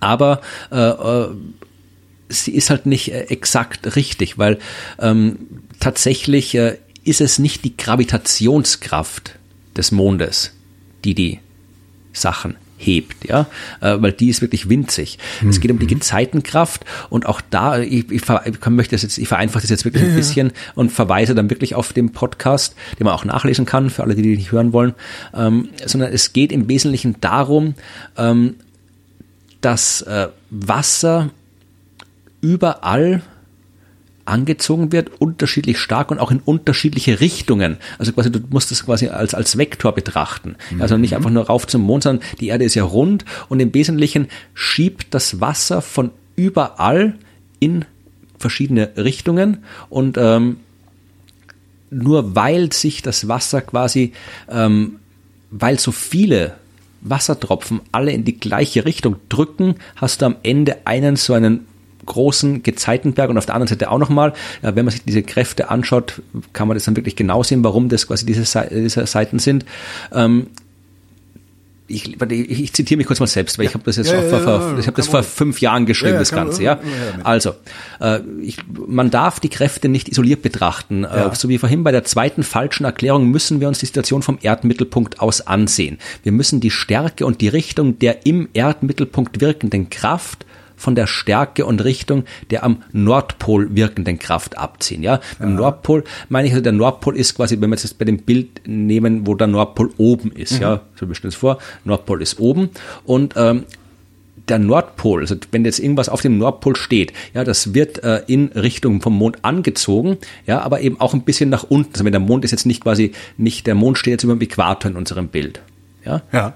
Kannst du dir vorstellen, du hast Erde mhm. und daneben den Mond beim Äquator. Und jetzt bist du am Nordpol. Wo bist du angezogen? Du wirst ein bisschen äh, quasi nach unten gezogen. Schräg unten. In dem Bild. Ja. Mhm. Genau, schräg unten. Und beim Südpol ist es umgekehrt. Du wirst schräg nach oben gezogen. Und all diese Kräfte musst du eben äh, gemeinsam betrachten. Und was ich eben gesagt habe, hier, du musst die Stärke äh, vom, äh, vom, vom Erdmittelpunkt, von der am Nordpol wirkende Kraft abziehen und nachschauen, was die resultierende Kraft ja. ist. Ja? Und die resultierende Kraft, die zeigt mehr oder weniger ziemlich ziemlich genau nach unten in Richtung des Erdmittelpunkts. Also am Nordpol stehend wirst du nach unten gezogen, am Südpol wirst du nach oben gezogen und dazwischen äh, unterschiedlich äh, mhm. weit weg. Da wirst du quasi halt irgendwie so ein bisschen schräg gezogen. Und ähm, nur dort, nur da, wo du wirklich exakt unter dem Mond stehst, ist die Kraft direkt auf den Mond gerichtet. Bei allen anderen Seiten ist der Mond, der hebt nichts, ja, sondern wirklich die Gezeitenkraft, die sorgt nur dafür, dass die Dinge ein bisschen zur Seite geschoben werden. Beziehungsweise werden leichter, leichter werden, ne?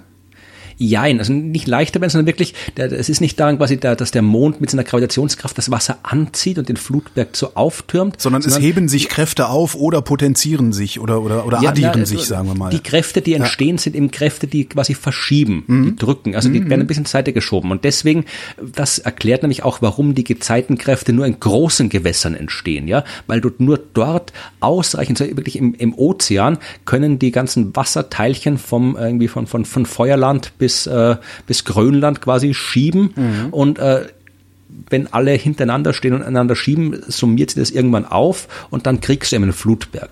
Und irgendwie im, im, im kleinen Teich oder sowas oder im, im Wasserglas, da passiert ja das ja. auch, ja, da passiert das auch, aber eben nicht ausreichend stark. Mhm. Also es ist tatsächlich, also ich habe damals, ich kann mich erinnern mich, ich bin wirklich sehr, sehr lange gesessen an diesem Podcast, weil eben äh, das wirklich nicht äh, trivial ist zu erklären, wie die Gezeiten jetzt tatsächlich wirken. Und selbst die Erklärung, die ich da jetzt da in jetzt sehr vereinfacht und ein bisschen konfus, aber damals in meinem Text äh, nicht ganz so konfus äh, präsentiert habe, selbst die ist natürlich nicht exakt. Ja, das ist noch viel komplizierter, weil die Sonne hat ja auch, übt auch Gezeitenkräfte aus. Ja, ein Drittel der gesamten Zeit Gezeitenkraft, die wir auf der Erde spüren, stammt von der Sonne.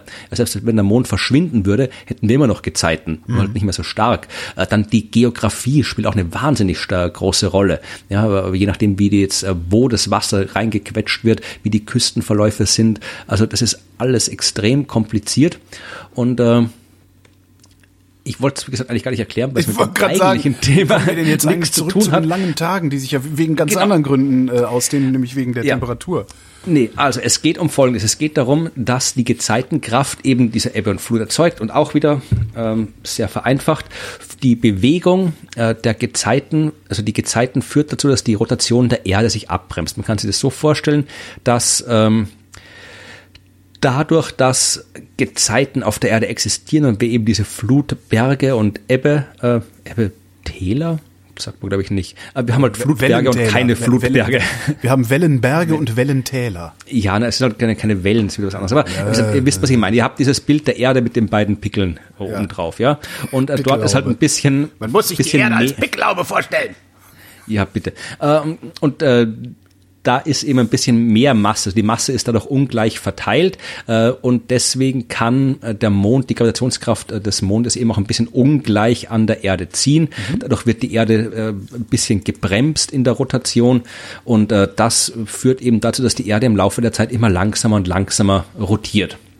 Also die Gezeitenkraft bremst, diese Gezeitenbremse. Wenn man es jetzt sich noch vereinfachter vorstellen will, kann man sich vorstellen, dass quasi, wenn der während der Flutberg da um die Erde sich bewegt, äh, durch die Reibung äh, wird die Rotation gebremst. Mhm. Ist vielleicht mehr falsch als richtig, aber zumindest kann man sich so anschaulich vorstellen, wie halt Gezeitenkraft zu einer Bremsung führen. Äh, das wissen wir, das wissen wir schon lange, dass die Gezeitenkraft die Rotation der Erde bremst. Und wenn sie das tut, dann folgt daraus, dass die Erde sich früher schneller um ihre Achse gedreht haben muss. Ja, und wenn wir einen Tag definieren als eben der Zeitraum, den die Erde für eine Runde um ihre Achse braucht, dann. Und die Erde äh, langsamer wird, werden die Tage länger. Ganz genau. Und äh, weil natürlich das, das Jahr ist ja immer gleich lang, die, die, der Zeitraum, den die Erde einmal um die Sonne braucht. Da hat sie jetzt nicht dramatisch viel geändert im Laufe der Jahrmilliarden, aber die Erde selbst hat sich eben langsam gedreht. Und was man eben weiß, also jetzt braucht die Erde äh, 365, ein bisschen was mhm. Tage. Ja, und früher hat sie, hat das Jahr wesentlich mehr Tage gehabt. Und jetzt stellt man sich die Frage, äh, das kann man meine In, in welchem früher? Ja, das ist halt tatsächlich. Also äh, wie kriegt man das genau raus? Wir haben theoretische Modelle. Wir können eben sowas wie die Gezeiten ausrechnen. Es ist kompliziert. Äh, es ist generell auch kompliziert, die Gezeitenbremse genau auszurechnen, weil du hast es dann nicht mehr mit klassischen Punktmassen zu tun wie in der Mechanik. Du musst ausgedehnte Himmelskörper betrachten. Das macht das alles extrem kompliziert. Also man kann natürlich schon das alles mathematisch behandeln und sagen, okay, äh, halt die Erde wird im Lauf wird pro Jahrhundert so und so viel langsam und so weiter. Das kann man alles machen. Aber idealerweise wäre es, wir hätten Daten.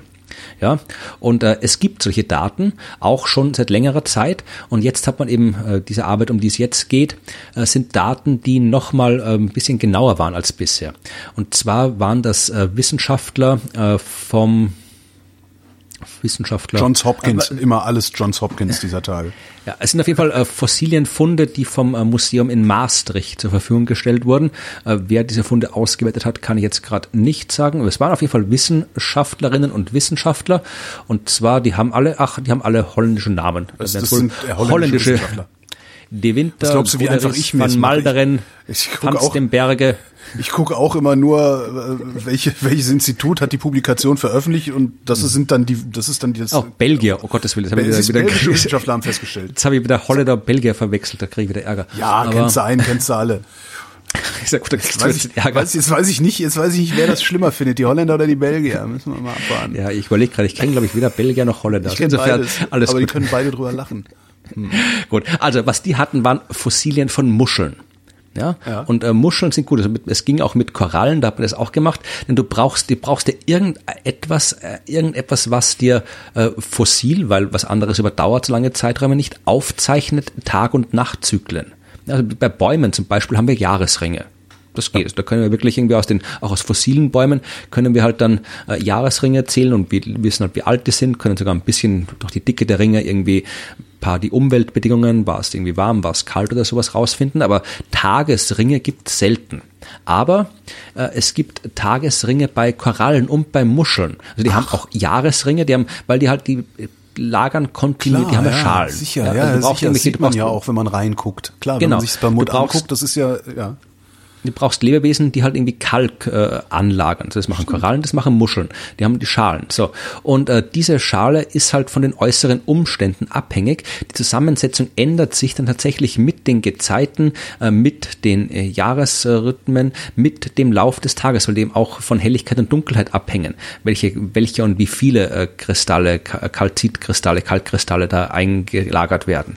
Das heißt, äh, du kannst, wenn du solche passenden Korallen und Muscheln findest findest, kannst du eben tatsächlich Jahresringe zählen, wo du halt ihr Alter bestimmen kannst. Das geht so wie bei den Bäumen. Aber eben tatsächlich, wenn du noch feiner hinschaust, kannst du auch Tagesringe vereinfacht gesagt finden. Mhm. Und damit hat man eben früher schon Daten gehabt über die äh, Erdrotation, wie sie früher war. Äh, jetzt hat man eben wirklich hier, die haben ähm, diese fossilen Muscheln mit einer räumlichen Auflösung von Tausendstel Millimetern aufgelöst und haben da eben wirklich periodische Änderungen in der Kalkzusammensetzung gefunden. Das nämlich so diese Beimengungen von Calcium, Magnesium, Lithium, Kohlenstoff und so weiter, dass die sich halt periodisch geändert haben. Und diese Perioden sind eben die Perioden der Gezeiten, die Perioden von äh, Licht und Dunkelheit, von Tag und Nacht. Und die haben tatsächlich äh, vier bis fünf Messpunkte pro Tag gefunden. Also die haben quasi noch, noch kleiner als einen Tag auflösen können. Und äh, daraus dann eben Muster konstruiert äh, und rekonstruiert und dann tatsächlich darauf äh, geschlossen, dass zu Lebzeiten dieser Muscheln das Jahr 372 Tage hatte. Wow! Was äh, bedeutet, also das äh, Lebzeiten war vor ungefähr ich, 80 Millionen Jahren. Ja, aber ich hätte jetzt trotzdem gedacht, dass du sowas hast wie statt 365 halt 364,7 oder so. Aber nee, nee, 372. Also, wow. und das war vor 80 Millionen Jahren. Da hat ein Tag 23 Stunden und 31 Minuten, ja, so war eine halbe Stunde äh, weniger. Mhm. Und äh, noch früher war der Tag dann noch äh, kürzer. Sie sagen jetzt hier äh, mit äh, die bestätigen jetzt und verbessern jetzt die bisherigen Abschätzungen, wonach die Erdrotation jedes Jahrhundert um zwei Millisekunden langsamer wird. Und das sind viele Jahrhunderte der Erdgeschichte. Also da kriegst du viele Millisekunden runter und wenn du jetzt 80 Millionen Jahre in die Vergangenheit gehst, bist du halt bei eine halbe Stunde kürzer als heute. Und wenn du noch weiter zurückgehst, dann dementsprechend kürzer war der Tag damals. Also, und er wird länger. Also jetzt geht das gleiche geht in die Zukunft genauso. Der Tag wird in Zukunft immer länger werden. Also die zwei mhm. Millisekunden pro Jahrhundert gehen in die Zukunft genauso. Also wenn ihr jetzt viel Stress habt, dann wartet ein bisschen, wird besser. Es wird alles, genau, alles wird gut. Ähm, deutsche Wissenschaftler haben ausgerechnet, wie viele Windräder in die Nordsee passen. Ähm, das alle reinschmeißt. Genau. Und wie, wie hoch dann der, wie hoch dann das Ufer des Bodensees steigt. Nee, aber was ich, was ich irgendwie ganz lustig ist, das habe ich bisher immer nur so scherzhaft äh, als Pseudo-Argument benutzt. Äh, ja, äh, das Blöde ist ja, wenn man so Windräder aufstellt, die, dann geht ja der ganze Wind weg, weil die verbrauchen den ja alles. Ja, passiert tatsächlich. Es also passiert tatsächlich, man, aber ja. es ist halt praktisch ja. nicht zu merken, wenn halt irgendwie nur so eine, so was weiß ich, so 20 Windräder nebeneinander rumstehen. Da kriegst du davon nicht so viel mit. Aber wenn du sehr viele von diesen Dingern aufstellst, dann geht sehr viel kinetische Energie verloren. Wenn wir, ich weiß leider nicht, wie viel Geräte man braucht, da war ich zu faul zu rechnen, muss ich ganz ehrlich zugeben. Ähm, Sie haben so ein paar Szenarien durchgerechnet, ne? wie viel Gigawatt in der deutschen Bucht ähm, wie viel Gigawatt können wir in der deutschen Bucht installieren, ohne dass wir irgendwelche kinetischen Verluste haben? Wenn wir 72 Gigawatt in der deutschen Bucht installieren, sinkt der Stromertrag auf 60 Prozent, bis zu 60 Prozent muss man sagen, 60 bis 67 Prozent, eine Einzelturbine. Das finde ich enorm. Das heißt, ja. du hast, du hast ein Drittel Verlust, also würden wir die gesamte deutsche Bucht mit Windrädern so, so vollstellen, dass wir 72 Gigawatt da rausziehen können, würden wir locker ein Drittel Energie verlieren. Das finde ich schon aber, sehr, sehr aber, abgefahren. Hm? Die haben einen ganz wichtigen Effekt vergessen. Weil nämlich, wenn du den ganzen Wind in der deutschen Bucht aufbrauchst, mhm. dann ist es drunten im Süden, im Rest von Deutschland nicht mehr so windig und dann fahren die Leute viel mehr vom Fahrrad als jetzt, weil sie nicht so viel Gegenwind haben. Stimmt. Und das gleicht es wieder aus. Das stimmt allerdings. Außerdem werden dann nicht so viele Wolken nach Süden geblasen, also ist mehr Sonne, so dass wir mehr Solarstrom erzeugen können. Jedenfalls, ähm, um das Ganze nochmal äh, äh, ernsthaft zu erden hier an dieser Stelle, äh, mehr als 10 Megawatt, mehr als 10 Megawatt pro Quadratkilometer ähm, empfehlen Sie, sollten wir nicht in Offshore-Windanlagen in der deutschen Bucht installieren. Was sie allerdings auch gemacht haben, ist, sie haben tatsächlich nur deutsches Hoheitsgebiet ähm, sich angeguckt und sagen, äh, wäre halt eine gute Lösung, wenn wir Windparks einfach in Kooperation mit Nachbarländern machen würden, ja, dann bräuchten wir uns über solchen Scheiß überhaupt keine Sorgen mehr zu machen.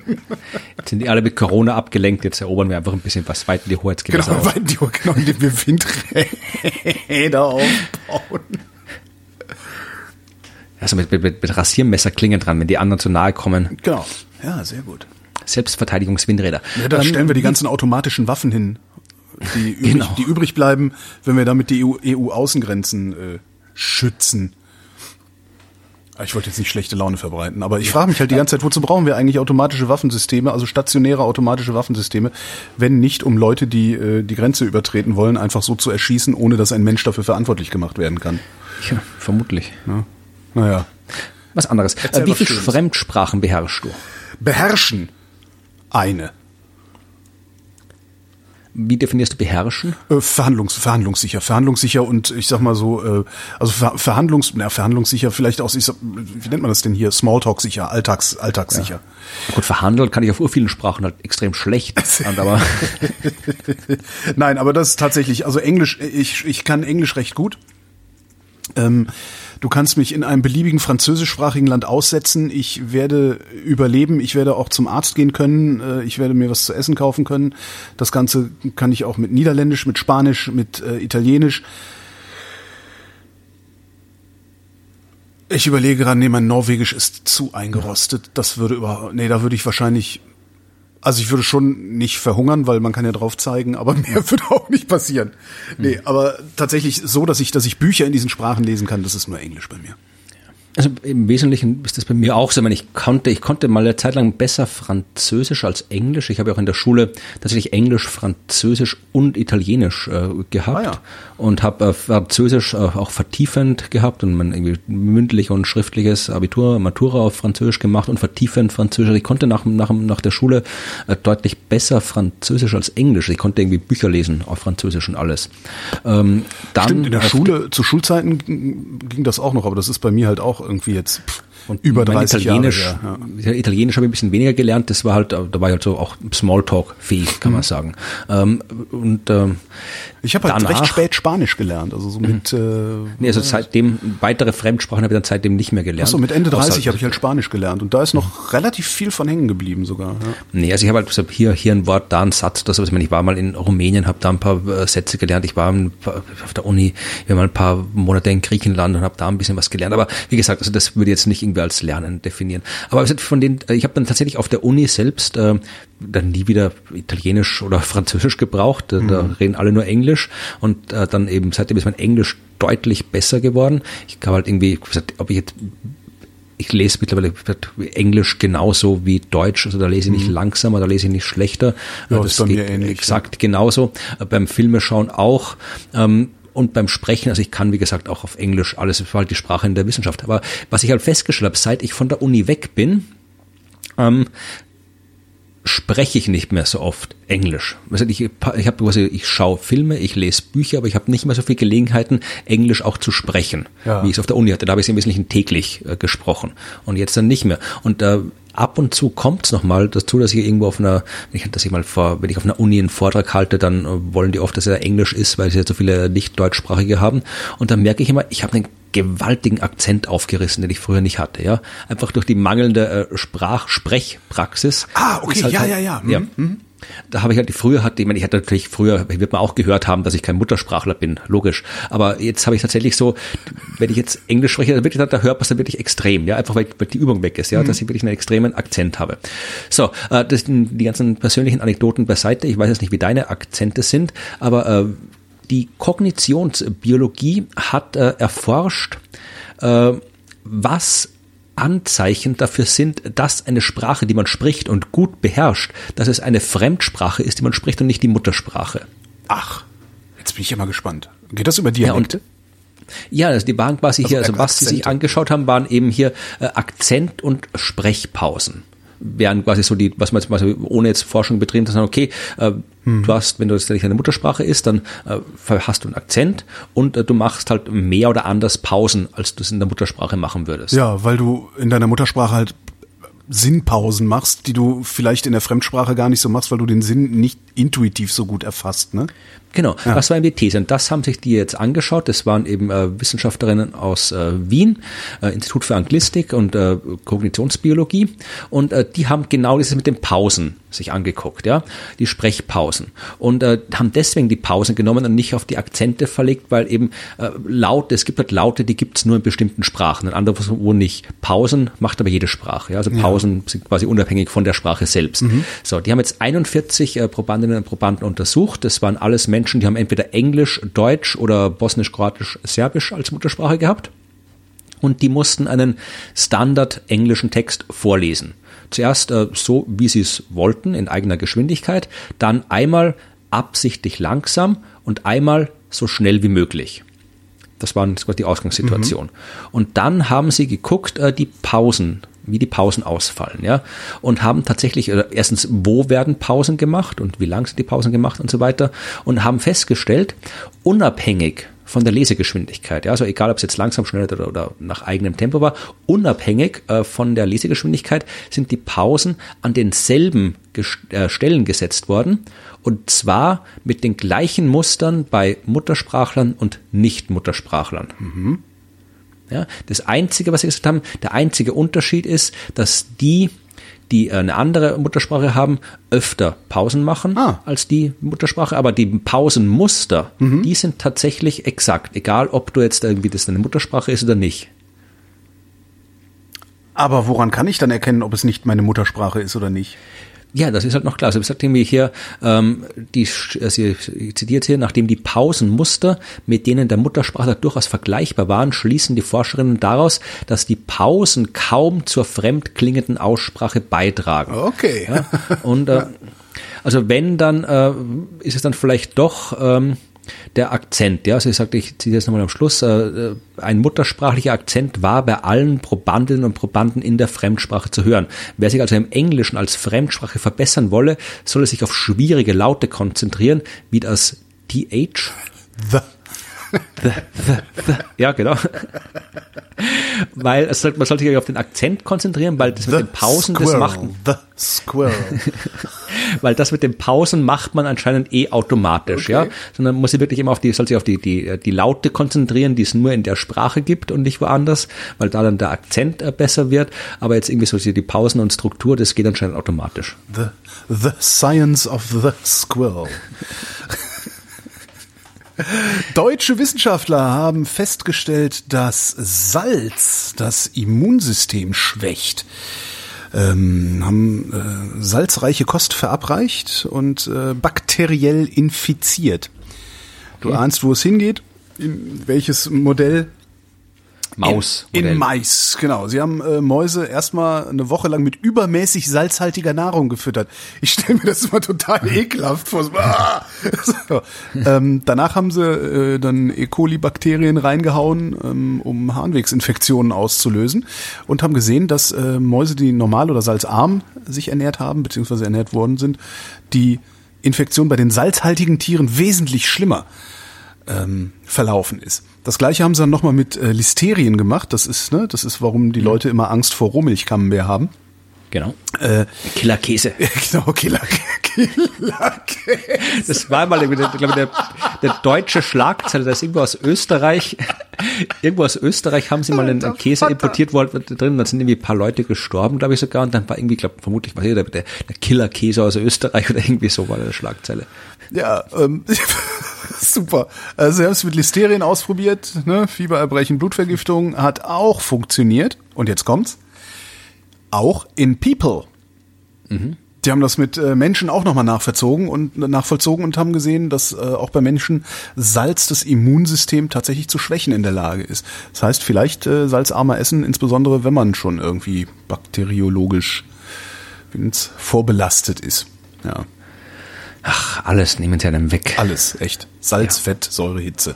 Schönes Buch ja. übrigens.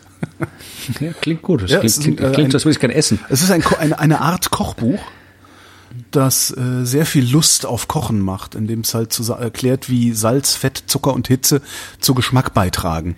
Ja, ich würde gerade sagen, ich, das, ich könnte das, das, sehr, sehr. Wird das, ich könnte das eigentlich so nehmen als Rezept, also ja. Salz, Fett, Zucker, Hitze, genau. das will ich schon essen. genau. Das ist schon gut. Also genau, noch einmal überfrittieren vielleicht, aber sonst genau, ja, kann ich wirklich empfehlen. Das ist ein sehr, sehr schönes Buch.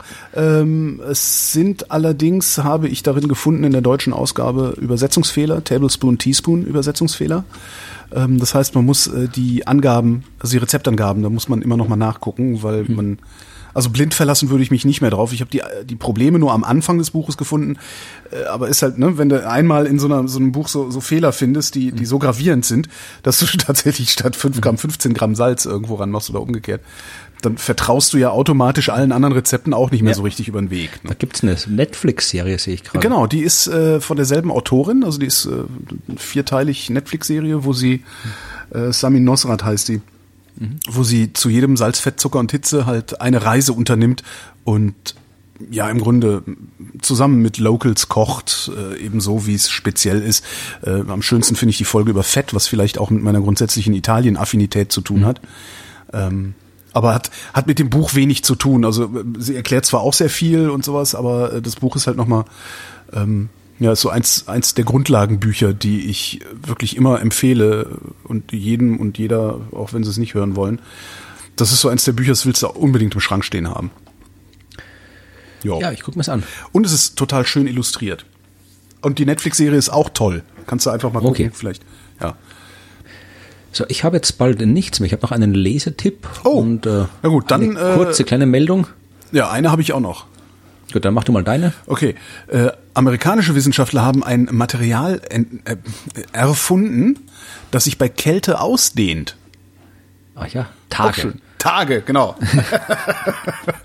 ähm, und zwar haben sie, ähm, was alleine schon mal ein schöner Name ist, Samariumsulfid genommen. Klingt wie was das für Avengers oder sowas. Nee, ich dachte eher so an Tausend und eine Nacht. Ach so, ja. Aber Avengers ist auch schön.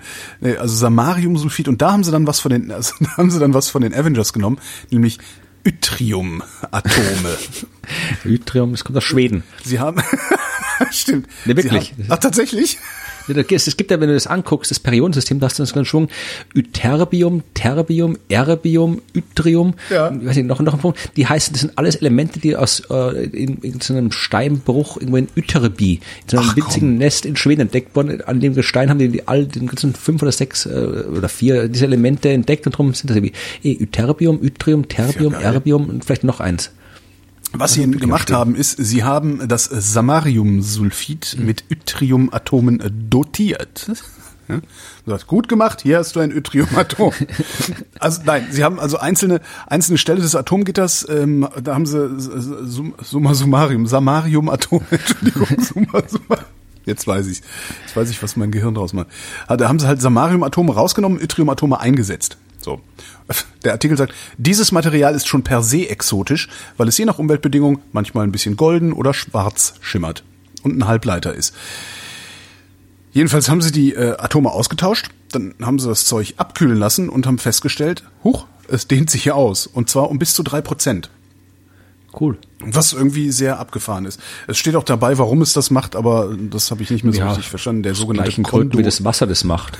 nee, nee, da, kon, da, können, nee. da können sie es tatsächlich nachvollziehen. Beim Wasser wissen sie es, glaube ich, gar nicht, oder? Na, oh ja, Wasser, doch, doch schon. Das liegt daran, dass die Wassermoleküle äh, mehr Platz brauchen, weil die halt so eine komische Struktur haben, die, die H, weil du hast irgendwie ein okay. H und ja. zwei O's ja. oder umgekehrt. Ach, ich bin gerade bin schon, bin schon zu, zwei zu lange im heute. Ja, ja, aber jedenfalls, die, die bilden dann so ein Dreieck und das muss aufgrund der Ladungen einen bestimmten Winkel haben und aufgrund dieses ja, Winkels klar, okay. kann sich Eis nur bilden, wenn die halt eine bestimmte Struktur annehmen. Und da brauchen sie halt mehr Platz dafür, als wenn sie flüssig sind, da können sie sich näher kommen. Und äh, deswegen braucht es halt mehr Platz, äh, ist halt äh, festes Eis, quasi dehnt sich aus, also Eis dehnt sich, Wasser dehnt sich aus, wenn es kalt wird. So, und ähm, das äh, vielleicht nehmen wir ich gehe mal davon aus, dass das bei dem Material halt auch irgendwas äh, so halt die Anomalien, wie sie zusammenwirken. Ja, ja. Na, nee, es ist schon was, also es ist wohl noch mal was anderes. Ähm, es, es ist der Kondo-Effekt und ähm, das, das hat was die Aufräumfrau. Genau. Jetzt, ist, jetzt würde ich mir aber also okay, ich zitiere das jetzt einfach mal. Die im metallischen Zustand normalerweise frei um, umherströmenden Außenelektronen der Atome im Samariumsulfid bewegen sich bei Kälte in die Außenschalen der Samariumatome hinein. Dabei werden sie vom sogenannten Kondo-Effekt angezogen, wie die Physiker erklären. Dieser entsteht, weil magnetische Unreinheiten im Material die Elektronen anziehen und sie dazu bringen, sich so anzulagern, dass ihr Spin diese Magnetzonen ausgleicht ich gebe zu, ich würde. Das war wirklich der, der, der Aufräumfrau da mit den Das klingt wirklich ein bisschen so, na, da ist noch Platz, da tun wir das hin. Does it spark joy? Does it spin your magnet? Also als Folge füllen sich die Elektronenhüllen der Samariumatome auf und nehmen so auch an Volumen zu. Das wiederum drückt die Atome auseinander und das Material dehnt sich aus. Was äh, ich eigentlich, das eigentlich Spannende dabei finde noch ist, ähm, sie können gezielt, also sie können die Ausdehnung steuern, ähm, also so wie, wie weit sich das ausdehnt, nämlich äh, über die Konzentration der Yttriumatome im äh, Sam, Sam, Sam, Sammelsurium, Marikondos Sammelsurium-Sulfid. Äh, was ich irgendwie ganz cool finde. Das ist also, wer, wer weiß, was da für lustige Halbleiter dann noch draus werden ist tatsächlich benannt nach einem Herrn Jun Kondo aus Japan, der aber äh, Physiker war. Der Vater von. Und das, das weiß ich nicht, ich habe keine Ahnung, wie häufig Kondo ist, aber der hat das Ganze irgendwann in den, äh, weiß nicht, ist 70er, 60er, 60er Jahren äh, diesen, diesen Effekt äh, beschrieben. Darum heißt er Kondo-Effekt. Mhm. So, hat mir das auch geklärt. So, äh, meine äh, letzte Meldung ist ähm, auch etwas, was viele Leute beschäftigen dürfte. Äh, Allergien, Pollen. Oh ja. Hast mhm. du sowas? Ja, ja. Ich hatte ich das früher mal, jetzt habe ich nicht mehr. Wieder. Mhm. Ich hatte das früher mal, jetzt habe ich es nicht mehr. Ähm, oder so gut wie gar nicht mehr. Und ähm, die Leute, so wie du, die äh, unter Allergien leiden, die sind vielleicht immer sehr an äh, Pollenwarendiensten interessiert. Also oh nee, so schlimm habe ich es nicht. Das, also, nicht. Nee, nee, dann, nee, nee, das ist nicht so. Also es ist, es ist tageweise unangenehm, hm. Auch tageweise so, dass ich dann mal ein Asthmaspray brauche, aber es ist nicht so schlimm, dass ich tatsächlich Vorhersagen bräuchte oder sowas. Ja. Okay, aber das, was ich jetzt erzähle, äh, ist Forschung von der Technischen Uni Graz und äh, da geht es um die Frage eben, erstens mal, wie funktioniert, also wie warnt man vor Pollen? Also wie, woher wissen die, wann welche Pollen und wie viel und wie stark das wird? Also wie sagt man das vorher? Habe ich auch nicht gewusst bis jetzt. Ähm, das ist tatsächlich, das geht überraschend, überraschend äh, mechanisch. Äh, äh, du hast wirklich äh, Partikelfallen, die stehen in der Gegend rum, saugen eine gewisse Menge Luft pro Minute an, dann ist es, wird diese Luft quasi auf eine Trommel umgeleitet, da ist ein Kunststofffilm drauf, mhm. da bleibt alles kleben, was in der Luft drin ist, dann wird dieser Streifen unter Mikroskop untersucht und äh, im Wesentlichen die Pollen gezählt. Oh. Und äh, dann kannst du daraus vorausrechnen, was gerade wie stark durch die Gegend fliegt oh. und so in die entsprechenden äh, Vorhersagen und Warnungen machen. Aber war mir nicht klar, dass das so, äh, so mechanisch alles abläuft? Ja, vor allen Dingen, das ist. Wie ist denn da räumliche Auflösung gelöst? Also du müsstest ja eigentlich das riesige Walzen am Stadtrand dann irgendwie aufstellen, damit du weißt, was alles reinkommt, oder? Das kann ich jetzt gerade nicht sagen, okay. wie groß das Ding ist, aber das ist quasi der Status Quo. Jetzt kommt das, äh, was die äh, Graz neu entwickelt hat. Ja, mhm. die hat ähm, ein zusammen mit der ETH Zürich haben sie eine neuen kostengünstigen automatischen äh, Pollensensor, Pollenmesser bauen wollen. Und zwar in dem Fall mit, äh, mit äh, Bildverarbeitung aus neuronalen Netzwerken. Da mhm. funktioniert das so, du hast auch hier so ein Messgerät, eine Pollenfalle und ähm, die haben, sie haben sich von moderner Staubsaugertechnologie inspirieren lassen. Dyson. Und verwenden zum Sammeln der Pollenproben so einen, einen Zyklon, wie er in Dyson. den beutellosen, wie er in den beutellosen Staubsaugern drin ist, ja. Ach, herrlich, wenn die Wissenschaft meine schlechten Scherze übernimmt. Und dann äh, wird halt quasi mal mit diesen, mit diesen Dingen halt einfach mal der ganze Staub oder äh, nicht Staub, also das, alles, was in der Luft rumfliegt, eingesammelt, ja, aufgesammelt.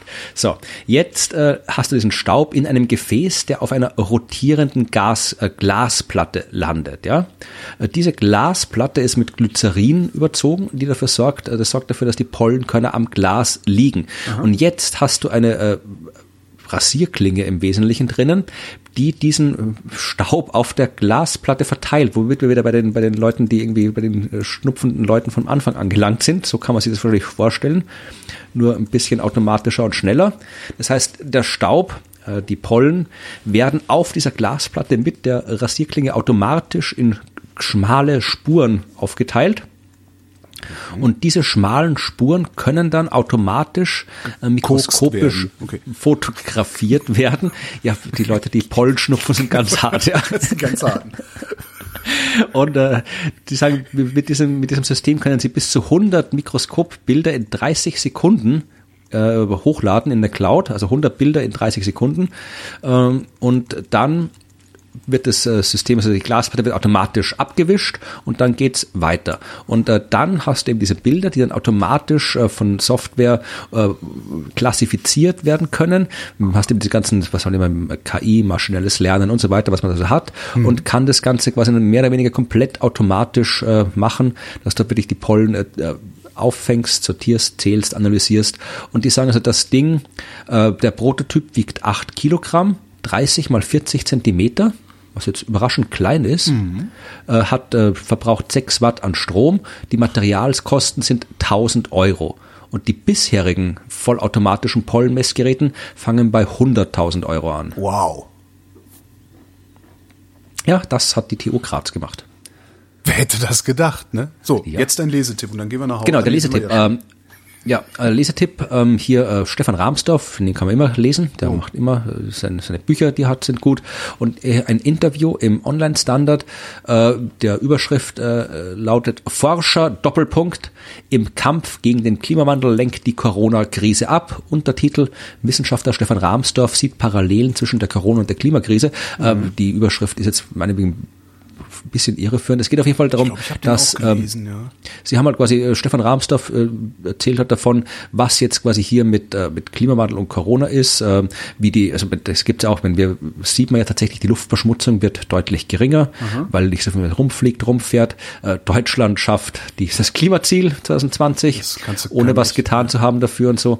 Äh, aber dass äh, alle die sich auskennen, sagen auch, ja, wir brauchen jetzt nicht auf die Schulter klopfen, äh, abgesehen davon, dass das nicht die, keine nachhaltige Methode ist, um das Klimaziel zu erreichen. Äh, funktioniert auch gar nicht, weil wenn wir fliegen zwar jetzt nicht, die Industrie ist jetzt runtergefahren, aber wenn das mal alles vorbei ist, dann dann fliegen wir erst recht in Urlaub und erst recht weit weg, ja, und die Industrie wird erst recht wieder anfangen. Also das im besten Fall äh, haben wir nichts verloren, im schlimmsten Fall pusten wir das noch extra raus, mhm. mehr, mehr raus, als wir eingespart haben. Ja, also das hat mit dem. Also wenn die Leute, wenn, wenn, die Leute äh, mutig genug sind, ähm, ja. nach dieser Corona-Nummer nochmal in so enge Flugzeuge zu steigen, ja. um in All-Inclusive-Hotels irgendwo hinzufliegen, ja. was ich, ich bin noch nicht sicher. Werden wir sehen. Aber ja. wie gesagt, also wir tun jetzt momentan nicht wirklich so. Das, was wir jetzt tun, ist jetzt nicht unbedingt, sollte man nicht unbedingt der Klimaschutz äh, einsortieren. Und das, das, dazu sagt eben Rahmsdorf was. Er sagt auch was äh, zur Öffentlichkeitsarbeit. Also auch, weil er hier äh, jetzt, äh, früher sind die Klimamenschen, die in die Öffentlichkeit gegangen sind, kritisiert worden. Genau. Jetzt sind es die Virologen, die angegangen ja, werden und so. Genau. Auch darüber äh, schreibt. Also es ist generell ein sehr, sehr schönes Interview, das ich, äh, ist auch nicht wahnsinnig lange, äh, das alle gerne lesen können. Und lesen sollten, verdammt nochmal. Genau. Damit Denn, ist die Wissenschaft. Ja, die Werbung. Was? Die Werbung kommt noch. Äh, wie, wie Werbung? Du, du machst überhaupt nichts mehr außer oder? Ja, was heißt, ich mache nichts mehr. Nee, also ich wollte nur noch mal sagen für, für, alle die, die vielleicht noch irgendwie sich schon Karten gekauft haben für äh, Vorstellungen. Es sind ja noch äh, die Vorstellungen, die wir in glaub, Leipzig, Berlin und Dresden spielen. Die sind momentan offiziell noch nicht abgesagt. Also insofern äh, kannst du was sein, dass wir noch Karten haben. Also guckt regelmäßig auf die Homepage von den Science Busters. Äh, da kriegt ihr alle Infos, wann, wenn was verschoben ist, wohin es verschoben ist, wenn was abgesagt wird. Also da steht da alles drauf. Das äh, könnt ihr euch immer zeitnah informieren. Und ansonsten, wir machen nicht nichts. Also es, man kann uns trotzdem noch ein bisschen hören und wenn wir schon nicht wo auftreten, wäre es nett, wenn ihr uns anders, anderweitig konsumiert. Äh, die Science Busters sind momentan äh, täglich auf FM4 zu hören. Oh. Das kostet euch auch gar nichts. Das kann man auch in der Radiothek äh, anhören. Radiothek Sieben Tage nachher. Und äh, ich glaube, die unsere Podcasts gibt's auch ein bisschen länger noch dann als Podcast anzuhören. Also wir haben quasi täglich in der Morning Show von FM4, so um, um 8.15 Uhr plus minus fünf Minuten, so ein kurzes Segment, wo wir äh, Fragen beantworten, die Leute uns stellen. Also die kann man auch ans Radio schicken und an uns schicken und wir suchen dann was raus und beantworten die. Oder was wir auch ab und zu machen, einfach halt Dinge erzählen, die interessant sind in der Wissenschaft, auch wenn sie nichts äh, mit Corona zu tun haben. Das gibt's quasi täglich und einmal wöchentlich montags gibt's eine Stunde um 13 Uhr so eine Call-in-Sendung, wo wir auch äh, Fragen beantworten zu allem, was Leute gerne über Corona und das ganze Zeug wissen wollen oder auch zu allen anderen wissenschaftlichen Sachen. Also wir sind quasi täglich äh, auf Sendung und einmal wöchentlich mit einer Call-In-Sendung. Aber dafür äh, bekommt ihr Honorar vom, vom ORF, Wir bekommen oder? ein bisschen Honorar, okay, ja. Gut. Aber das, ihr könnt äh, ihr könnt es gerne anhören. Ihr könnt auch gerne FM4 schreiben, wie toll ihr das findet und dass ihr ganz noch viel mehr von uns hören Ich, ich wollte nur sicher gehen, dass Sie das jetzt nicht für lau abgreifen oder so. Nee, nee, nee. Okay, also, nee, nee. Da, da gibt schon, gibt schon Honorar. Also hört euch das an, wenn ihr wollt, dann hört ihr uns, auch wenn ihr das nicht sehen könnt. Und wenn ihr dann dem ORF sagt, wie toll wir sind, dann hilft uns das auch. Und ansonsten, ja, machen wir halt, mache ich halt zumindest ich mache das. Du hast ja auch noch Arbeit, ich habe ja, noch Arbeit. Ja, genau. Also das, ich habe weniger Arbeit als vorher, ich verdiene weniger als vorher, aber ich, ich bin auch, jetzt mir geht's deutlich besser als als all den Leuten, die eben, überhaupt daher, nichts ich tun können. Nicht, ich jammer auch überhaupt gar nichts. Also ich, nee, nee, ja, ja, alles alles in Ordnung. Also auf, auf ja. meiner Seite alles in Ordnung. Florian, ähm, vielen Dank und bis zum nächsten Mal. Ja. Und das gleiche gilt auch für euch, Hörerschaft. Tschüss.